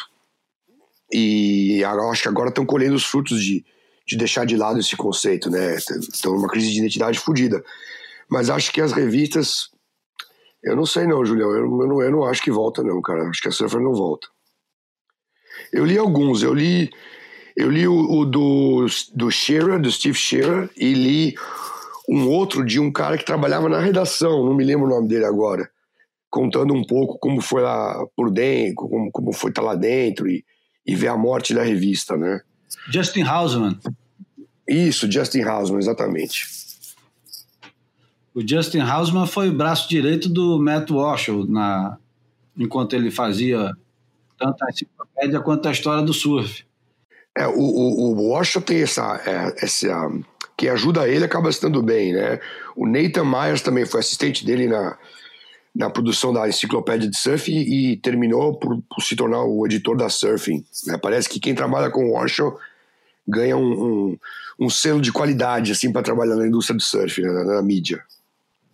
Ah, eu acho que o, o, verdadeiro o verdadeiro editor ou o verdadeiro é, o, o, verdadeiro profissional que se é, dispõe a trabalhar com comunicação ele tem que ser, antes de qualquer coisa, um grande professor para poder passar para frente o que ele executa. Né? Se você faz muito bem o papel de, de editor e você, como editor, além de você é, escolher as coisas, fazer uma curadoria do que é importante, o que não é importante, você também tem o, o apreço pelo artigo bem escrito, você tem que saber escrever bem.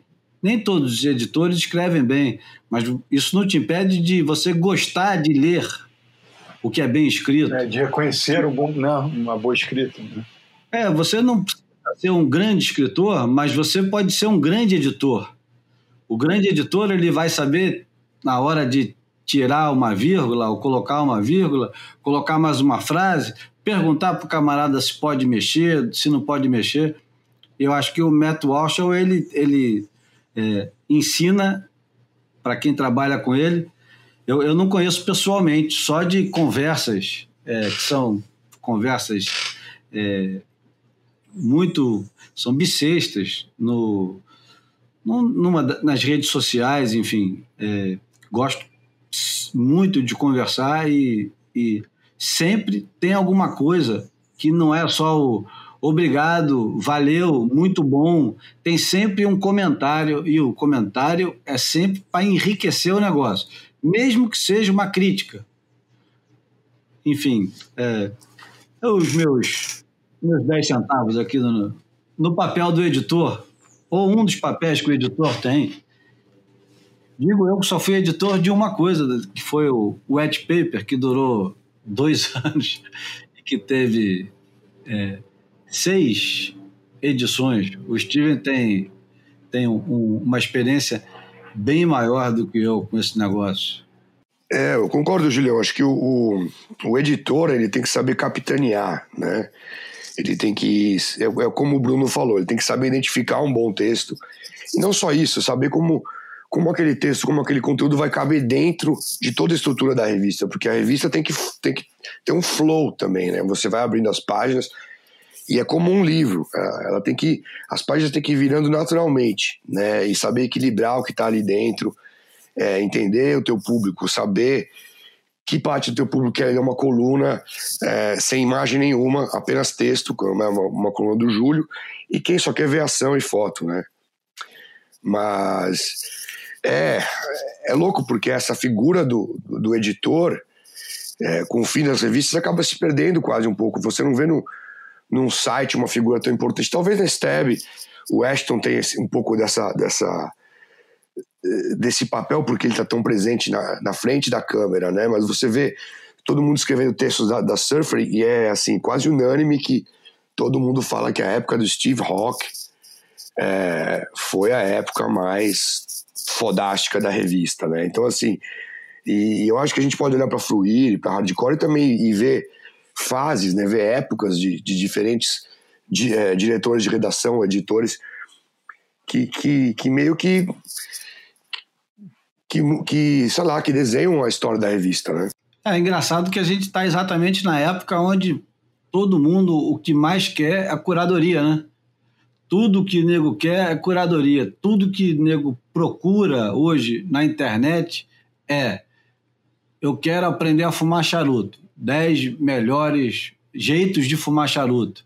Eu quero comprar uma, uma vitrola, é, 10 vitrolas que você tem que comprar.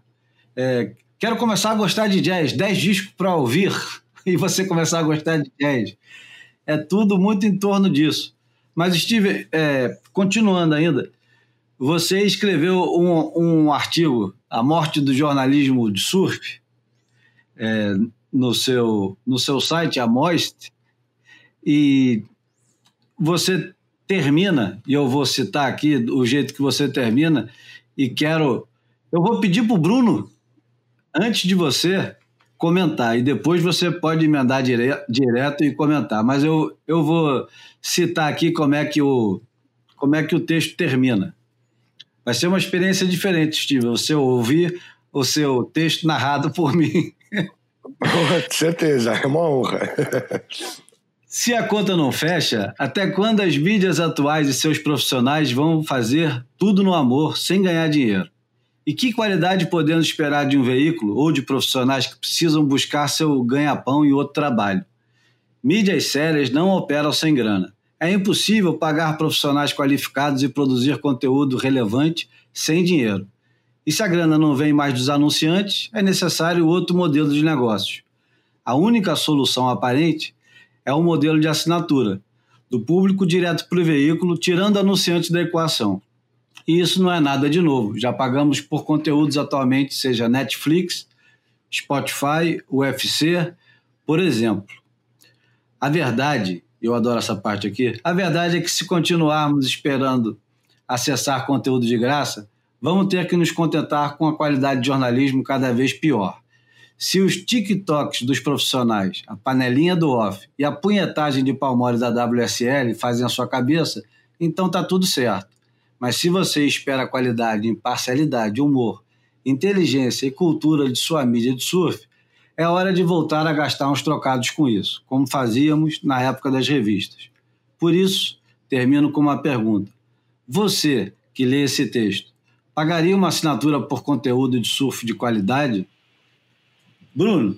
Chegamos àquela história do, do, do modelo de negócio, né? Uma, uma palavra meio assustadora para mim, que, que, que não sou exatamente um, um cara de, de negócios, né? Sempre me vi como, como jornalista e, e tinha pavor de, de, e tenho até hoje pavor de, de planilhas e, e, de cálculos financeiros, mas eu, eu acho que é isso, a, a resposta já está dentro da, da, da, indagação e da provocação, né?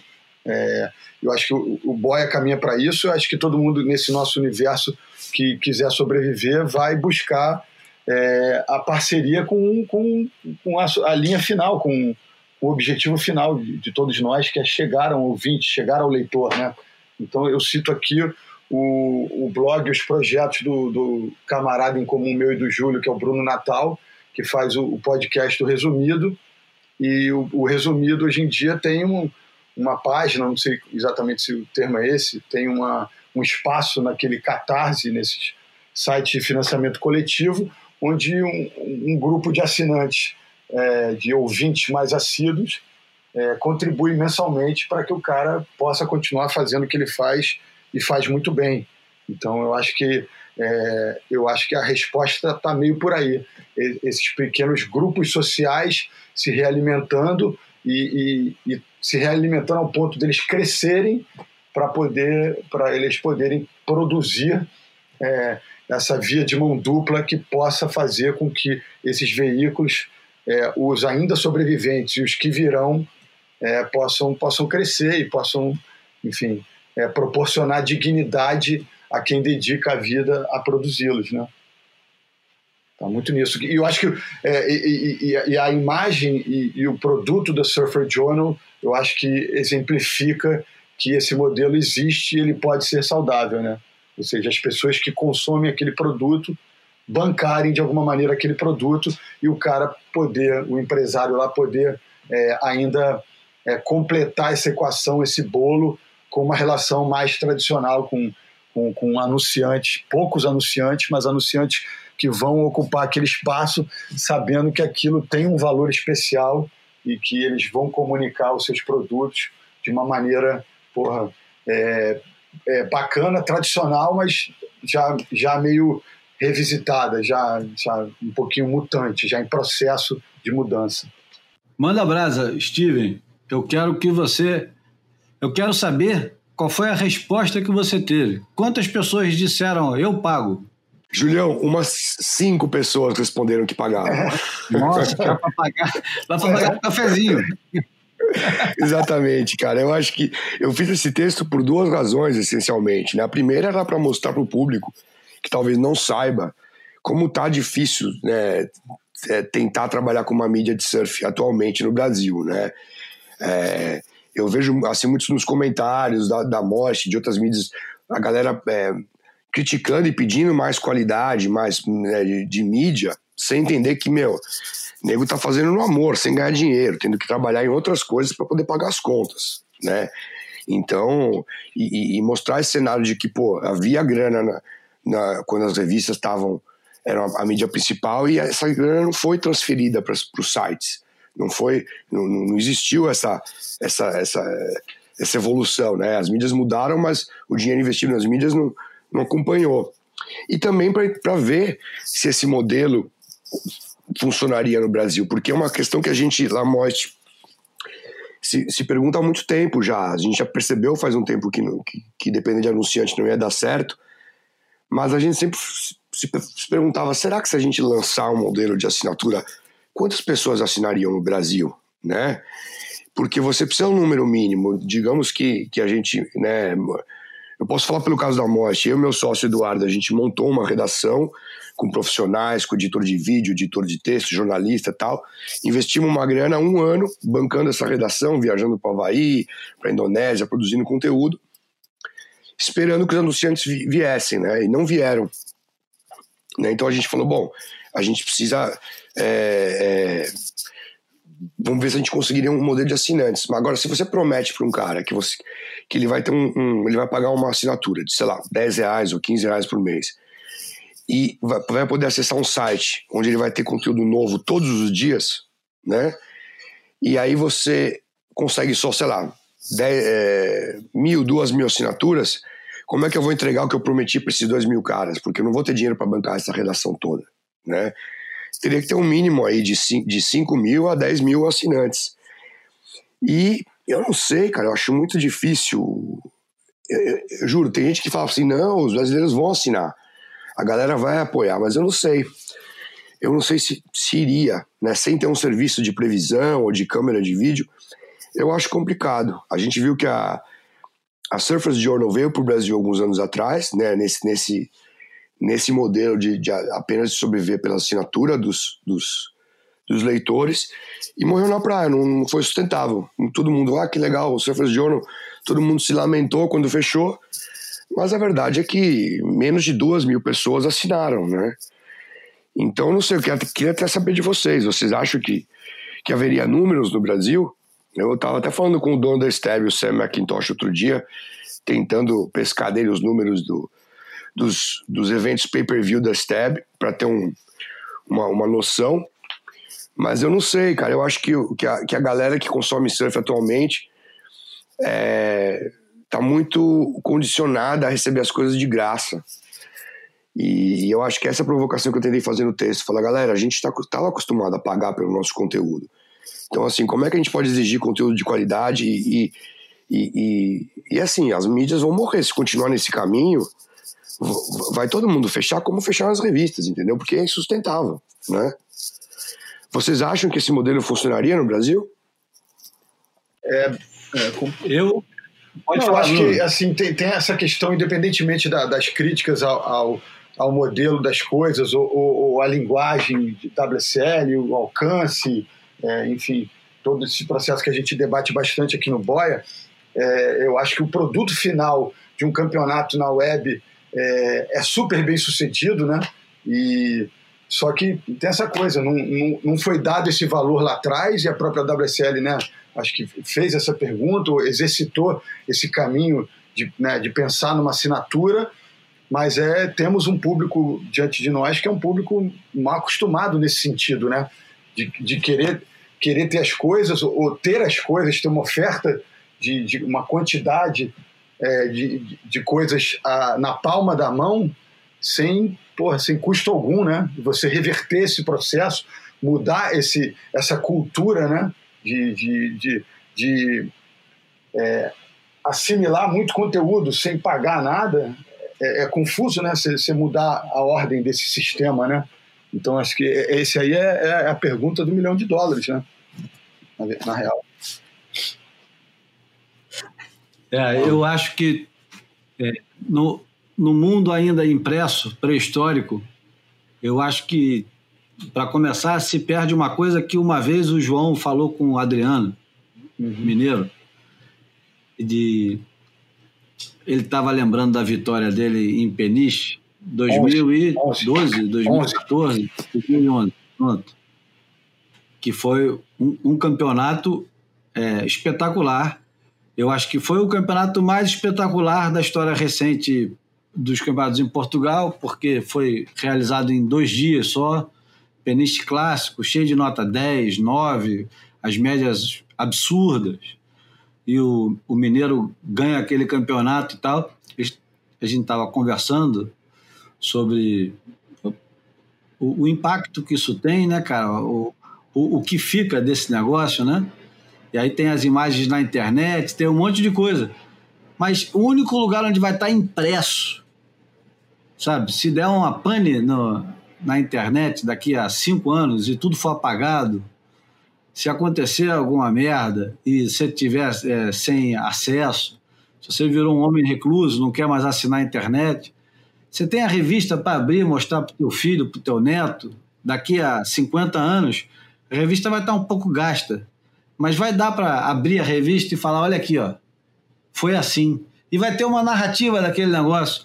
Vai ter a narrativa café com leite do cara que não tem muito talento para escrever e vai escrever só o óbvio mesmo, mas vai servir como referência.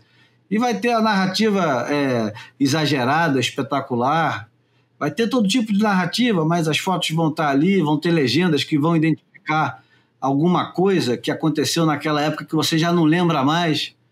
A sardinha que pulou na onda é. do CJ, ou sei o lá. O do, do, Alguma... do, Adriano diante do Kelly. Eu falei com o Adriano recentemente na, na, nessa série de lives que eu fiz com os caras. É, teve muito de, de, reverência e teve muito de ironia naquele ajoelhar, né?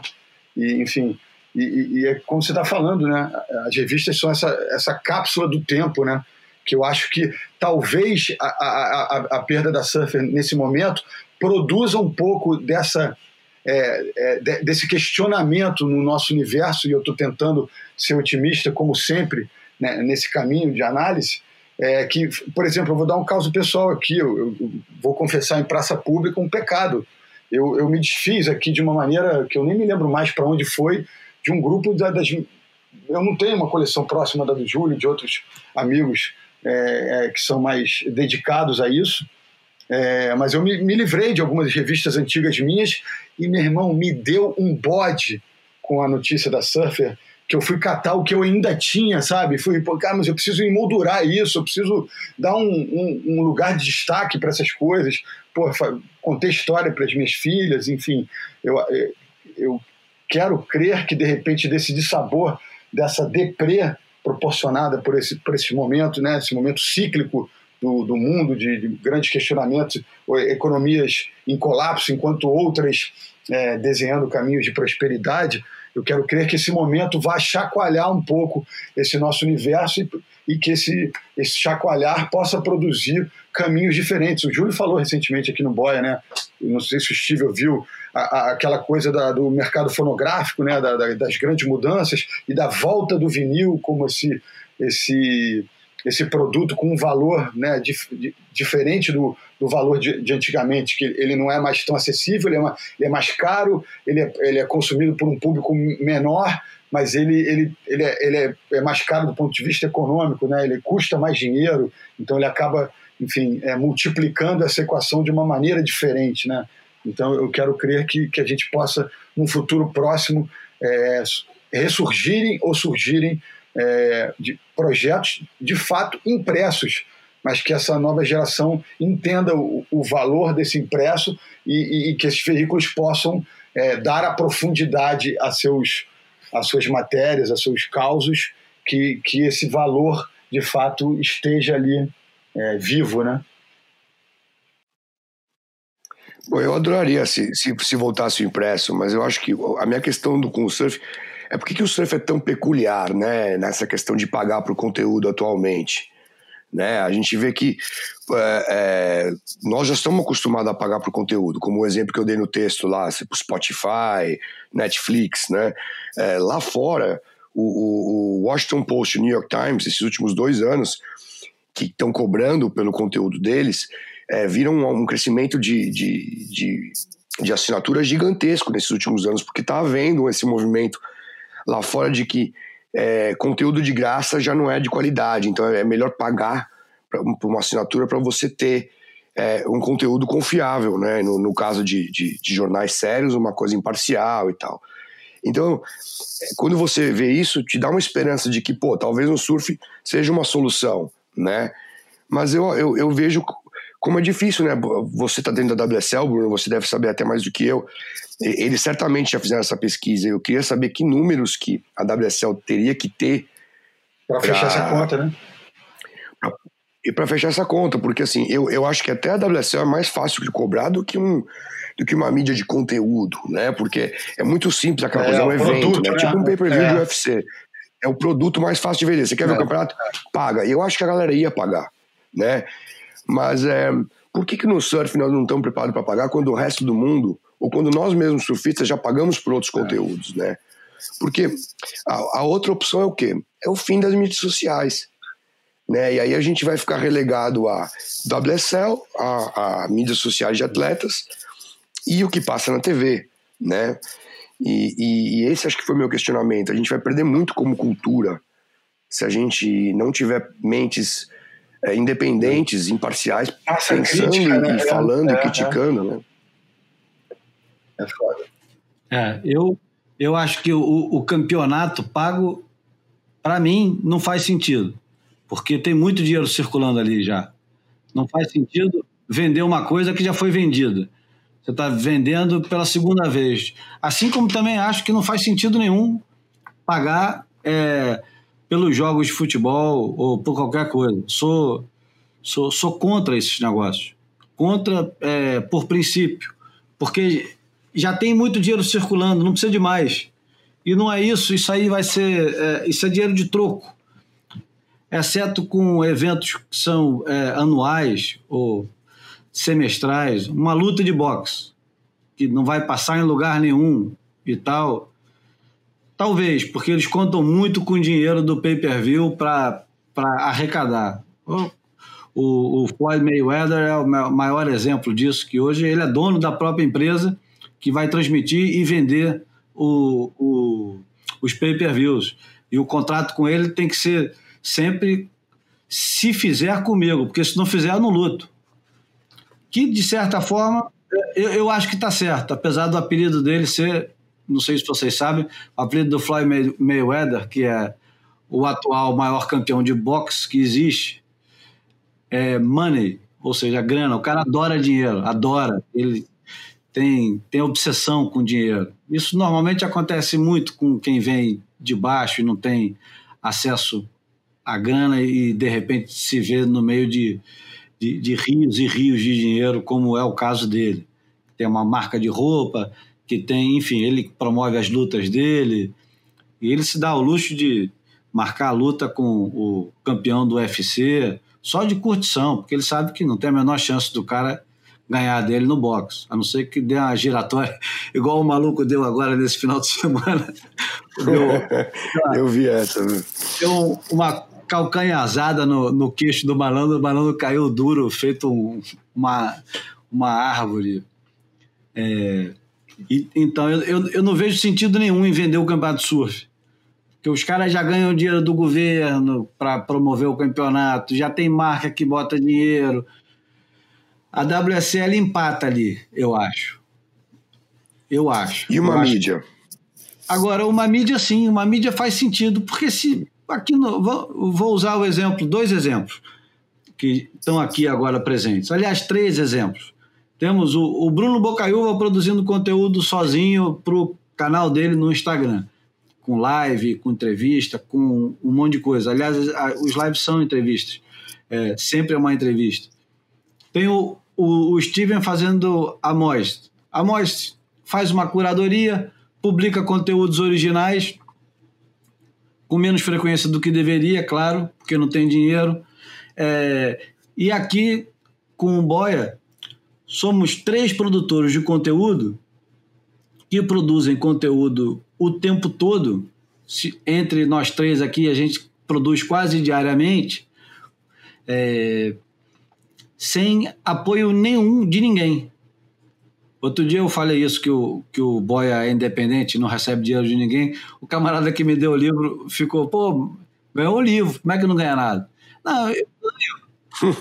Eu, eu, ganho, eu, ganho, eu ganho elogios, eu ganho é, a satisfação de fazer um negócio, mas é diferente de receber uma ligação de alguém que fale assim: olha, eu sou do marketing da Corona e eu gostaria muito que você é, dissesse que o, o Boia é apresentado pela Corona. E eu ofereço para você é, 10 engradados de Corona para você dividir com seus amigos e um, um, uma entrada mensal de X para ajudar com seus custos, que eu sei que não deve ser barato. Aí sim. Ou o, o camarada que, que vem de viagens falar assim: olha eu sou pequeno, não tenho dinheiro para te dar, mas que tal você fazer um boia especial, não sei das quantas? É, que tal você fazer sorteios e aí eu te dou desconto nas passagens para você, para o Bruno, para o João e para o Steven?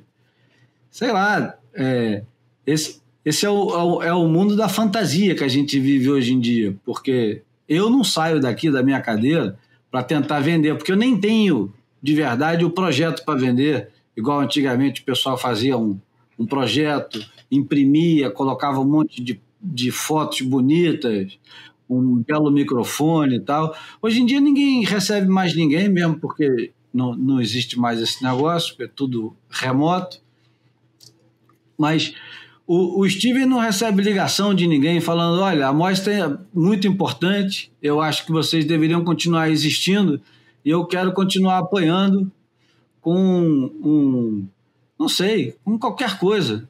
Te dou uma prancha para você sortear e uma prancha para você usar por mês. Te dou a prancha não, porque os caras mais fodidos do mercado normalmente são os caras que fazem prancha, exceto os licenciados por marcas gigantescas que só fazem distribuir pranchas em loja. Mas é, o Bruno também não recebe a ligação. Recebe, Bruno? Você já recebeu alguma ligação dizendo para você é, que você tem uma, uma cota no restaurante japonês Sim, de eleição? Não, não. Só, só mantenho os apoios que eu já tinha, independentemente de fazer esse conteúdo ou não, e mesmo assim, nenhum deles me dá recurso financeiro para pagar conta nenhuma. No máximo, produto. Steven, você ganha roupa de alguém? Cara, eu ganho, não, não como na época das revistas, né, que chegavam, que eu fiquei anos sem comprar uma roupa. Chegava, meu, um montão de coisa. É, não, cara, eu ganho uma, uma, outra coisinha. De vez em quando uma marca é, me liga para querer fazer alguma coisa, mas é, isso digo do braço editorial da Most, né? Porque, enfim, continuando, como a gente lançou a, a mídia e depois de um ano as marcas não, não apoiaram, a gente houve uma demanda por produção. Então a gente tem um braço de produtora que é o que paga as contas hoje, que a gente faz filme para várias marcas, inclusive o último filme que a gente fez para a Jeep não tem nada a ver com surf, é um review gravado numa fazenda no interior de São Paulo, né? É esse tipo de coisa que tá, tá pagando as contas, né? Se dependesse do editorial, da mídia de surf especialmente, já. Bom, já engraçado era, você né? falar isso, né? E, e eu ah, vou um pouco completo, desculpa, Felipe, Steve, depois eu falo. Não, pode, pode não, falar. Não, é porque é um, é um caminho que tem acontecido. Eu, eu me lembro do, disso acontecer no. É, eu saí do RU no final do ano passado e estava acontecendo isso dentro do RU, da, das poucas marcas que, que dialogavam com, com o departamento de, de, de vendas e afiliados, era justamente para usar a capacidade de produção é, do canal como se fosse uma produtora mais enxuta, mais ágil do que uma produtora de cinema é, gigantesca ligada à publicidade e com preços mais competitivos. Então foi, foi também um caminho meio de sobrevivência é, desse mercado que, que acaba meio que distorcendo um pouco essa equação, né, Steve, de alguma maneira. Exatamente, ah. exatamente. É assim, não foi o que a gente é, é, quis fazer quando lançamos a mostra. Ainda bem que rola, ainda bem que teve é, para a gente poder continuar, né? Mas é, o Júlio falou, pô, que ele não sai dali para vender. Cara, eu já bati muita perna em marcas e tal, tentando vender. E hoje eu vejo que, e eu ficava muito frustrado com as marcas, mas hoje eu vejo que a gente pode até discutir aqui as razões pelas quais as marcas de surf é, é, não veem mais as mídias de surf como, como interessantes, mas a gente simplesmente não consegue competir quando a gente fala de números, de métricas, quando o cara põe no Google, põe no, no Wall, põe no Facebook, não dá para competir, né? Então, é, só que ao mesmo tempo a gente tem um público, tem uma galera que é fiel, que quer ver o conteúdo e quer continuar consumindo. Então, por isso a ideia de, bom, se tem gente que quer assistir, né, que quer ler, quer consumir esse conteúdo e, tem gente, e a gente quer fazer, vamos, vamos, vamos fazer um link direto, né?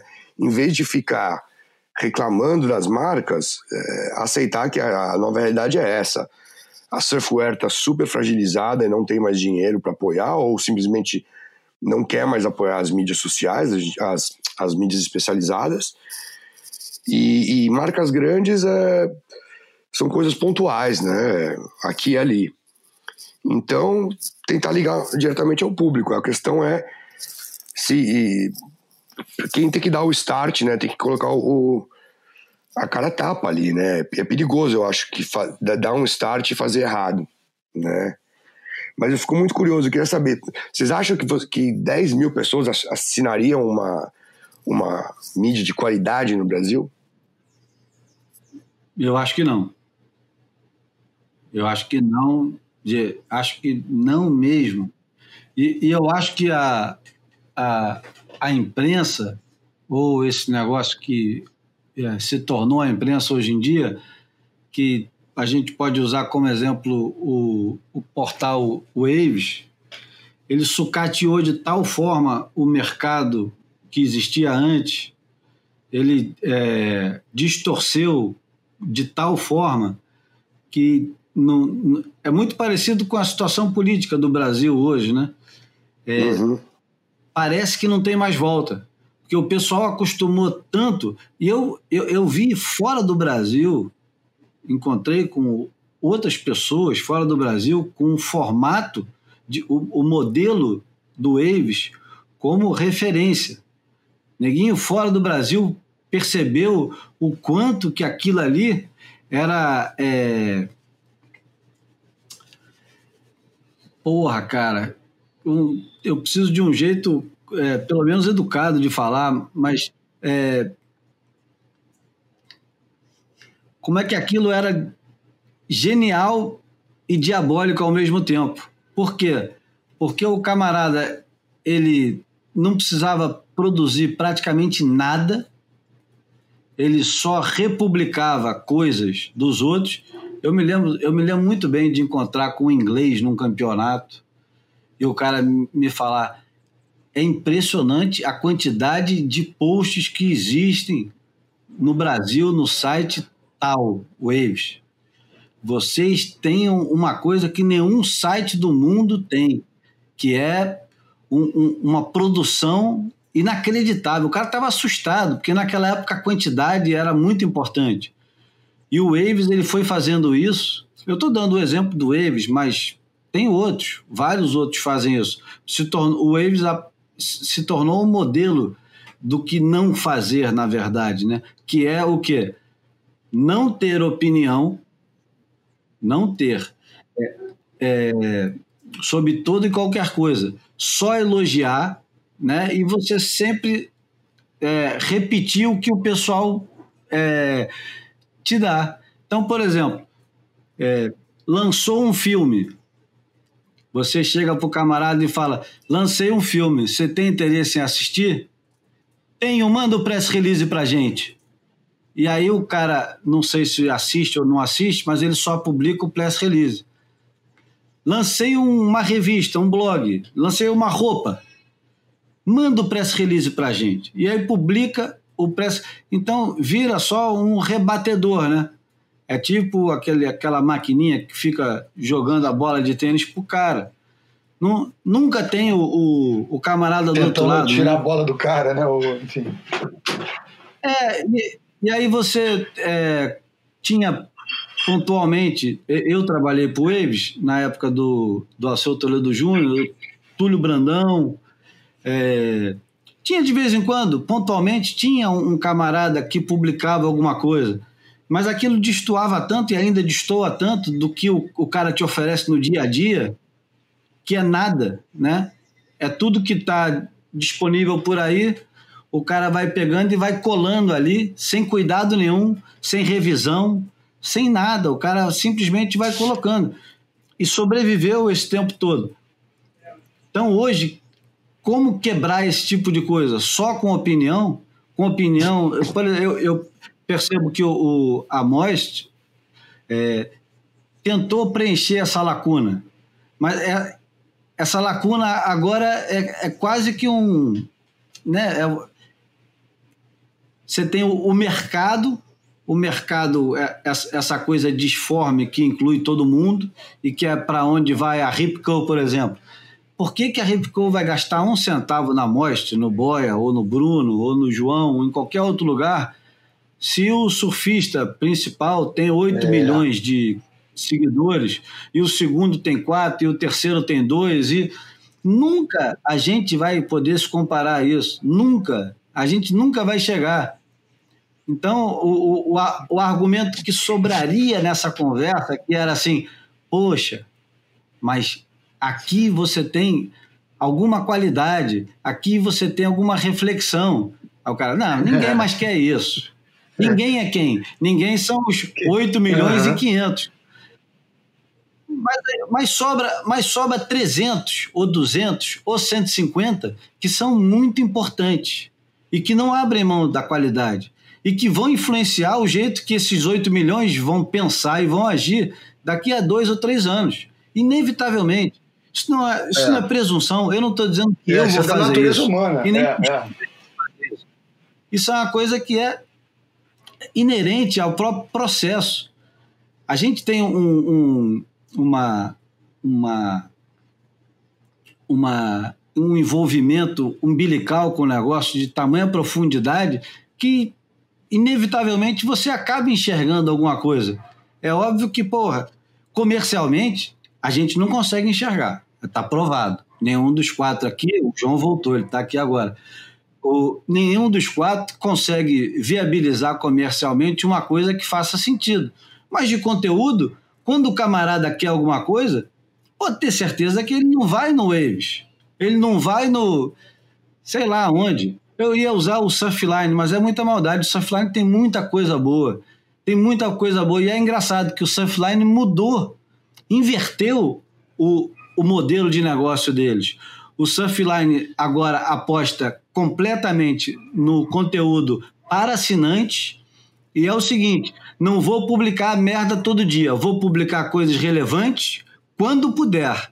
E aí você tem o Sam George, ou Matt George, o Nick Carroll, ou Lewis Samuels, ou Steve Shearer, ou Sean Doherty. Quando eu quero alguma coisa importante, olha, eu preciso que você escreva quanto é? É X. Eu pago, eu tenho assinantes e beleza. Eles inverteram o processo. Eles pararam a corrida é, desesperada para publicar primeiro. Eles não estão mais nessa corrida. Deixa os outros publicarem primeiro. A gente não está mais nessa corrida. Os caras estão mudando. De maneira que eu acho que existe mercado para assinatura e com um conteúdo de qualidade. Agora, 10 mil eu acho que é completamente iludido é. atualmente. Pode ser que no futuro aconteça, mas 10 mas mil. Mas eu acho que você, na, na, tua resposta, tá, tá, tá subliminar isso, mas é, o Chile falou isso ano passando também. É, dentro dessa equação do Surfline, tem esse pilar da prestação de serviço de, de, né, de previsão de ondas. Né? Então, assim, eu acho que essa equação isso, um começa serviço. a se completar. É, muito provavelmente, é, boa parte desses assinantes que estão lá pingando esse dinheirinho mensal foram atraídos para o projeto porque se sentem é, seguros ou se sentem, sabe, é, fazendo algo que, que lhes devolve algo de concreto, né? É, não que a, que a massa crítica, que a opinião não seja importante, não seja concreta. Eu acho que a gente trabalha nesse sentido, né, de tentar construir isso. Agora, do, nessa relação comprador compra, né, o produto venda, uh, eu acho que as pessoas hoje em dia precisam dessa relação um pouco mais cartesiana. Olha, eu estou assinando esse esse conteúdo aqui, mas porra, sempre que eu quiser ir surfar, eu vou, vou saber onde está melhor, vou saber que, que horas é melhor para eu ir, quem vai estar, tá, quem não vai estar. Tá. Então, assim, é, vai meio a cabo dessa opinião e dessa crítica, e tem aqui um, um, um, um produto palpável, que é a previsão para eu tomar as atitudes para eu organizar a minha semana, entendeu? Palmas para eles. Então, talvez a solução seja que todos nós trabalhemos para esses grandes é, sites de previsão. Né? é, ou, ou, então nos mobilizemos para produzir algo que compita com isso de uma maneira mais, é, enfim, um, um, um, ajuste mais coletivo, que, que, que, sabe, que cada dois braços reforce um pouco esse, esse projeto, né? Enfim. Bom, eu acho que tá bom de, de papo por hoje. Já temos uma hora e 54 de, de conversa. Eu vou deixar outro dia para o João Valente conversar com, com o Steven sobre a, a experiência dele na STEB, que é uma coisa que está tá prometida.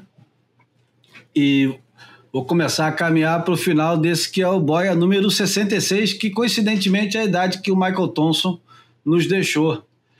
Olha só. Meia-meia. É. 66, é, se tivesse mais ou menos, é. o é. número da besta. É o número também do, do Ross Clark Jones. Esquecemos de falar que estaremos aqui na luta, sempre. é isso aí, até quando eu não sei, mas vamos, vamos lá. Bom, eu garanto que o boy, enquanto houver conexão, o boy existirá. Aê, Julião, parabéns. Pelo menos isso, né? Nem tudo está perdido, então. Não, então, quero agradecer ao Bruno. Obrigado por, pela fidelidade de participar aqui. Quero agradecer ao Steven pela disponibilidade de também ajudar a enriquecer no sentido de conteúdo, por enquanto. é, ao João Valente. E hoje eu vou terminar com uma música do, do Carlos Santana. Tinha muito tempo que eu não colocava uma coisa assim mais. É, mais rock and roll, no meu caso, é muito sentimental, porque é um disco dele que é Oneness uma época. Isso é uma trilogia que o Santana fez. fez gravou um disco com John McLaughlin, com, é, um disco com a Alice Coltrane, e ele estava numa época completamente envolvido com meditação e com o Oriente, é, ludibriado pelo Sri Shimoy, que era um, um, um mestre de meditação que formou milhares de, de discípulos nos Estados Unidos nessa época.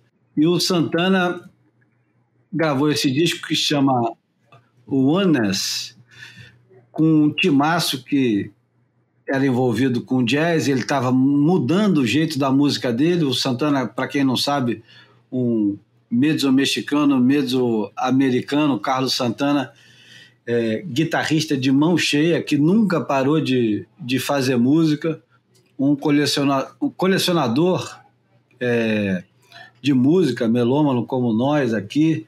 Ele tem, inclusive, um, discos só com gravações raras de outros é, músicos que ele gosta. É, passou por várias fases, passou por fase com um, um rock com muita latinidade, com, passou por é, psicodelia, estava no, no Woodstock, tem, tem discos fenomenais, o disco do Leão, o Abraxas. É, meu bom, isso é para dizer que eu vou colocar um, um, uma canção que não é dele, é do baterista dele nesse disco, que é Song for Devadip. Devadip foi o nome que ele assumiu durante essa época. Ele foi o, um dos primeiros artistas a assumir um nome diferente. O Prince, quando assumiu aquele símbolo, deixou de ser chamado de Prince e passou a assumir só um símbolo.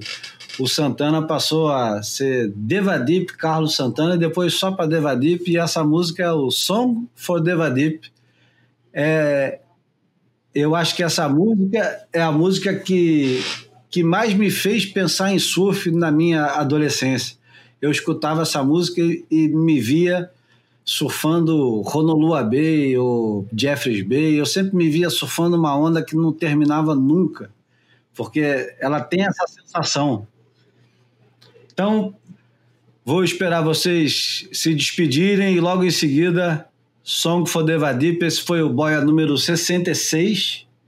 Não se esqueçam de compartilhar essas duas horas e tal de conversa de reflexão, de opinião, de goiabada, de tudo que tem direito, mas afinal de contas é, são, são a, essa, esses preciosos minutos semanais que passamos juntos, nós com vocês e nós entre nós, enfim. É, o Boia é sempre uma.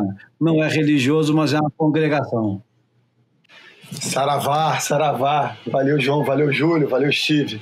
Um abraço a todos. Valeu, valeu. Grande abração a todos aí. Sempre um prazer. Então vamos agora de som. Tá aí, João? Eu só vim, eu só vim me despedir, cara. Só vim escutar o resto da conversa e me despedir. Então vai som for Deep. Conhece essa, João? Conheço, eu adoro esse disco, cara. É um dos discos obscuros da, da, da discografia do, do, Santana que eu adoro, cara. É aquela capa toda amarelinha, cheia de budistas, né? Cheia de budas, Isso. né? Isso. Então vamos embora. Acho que é muito um instrumental incrível, essa, cara. Essa é toda instrumental e é uma coisa fenomenal. Vamos embora. Obrigado, pessoal. Valeu.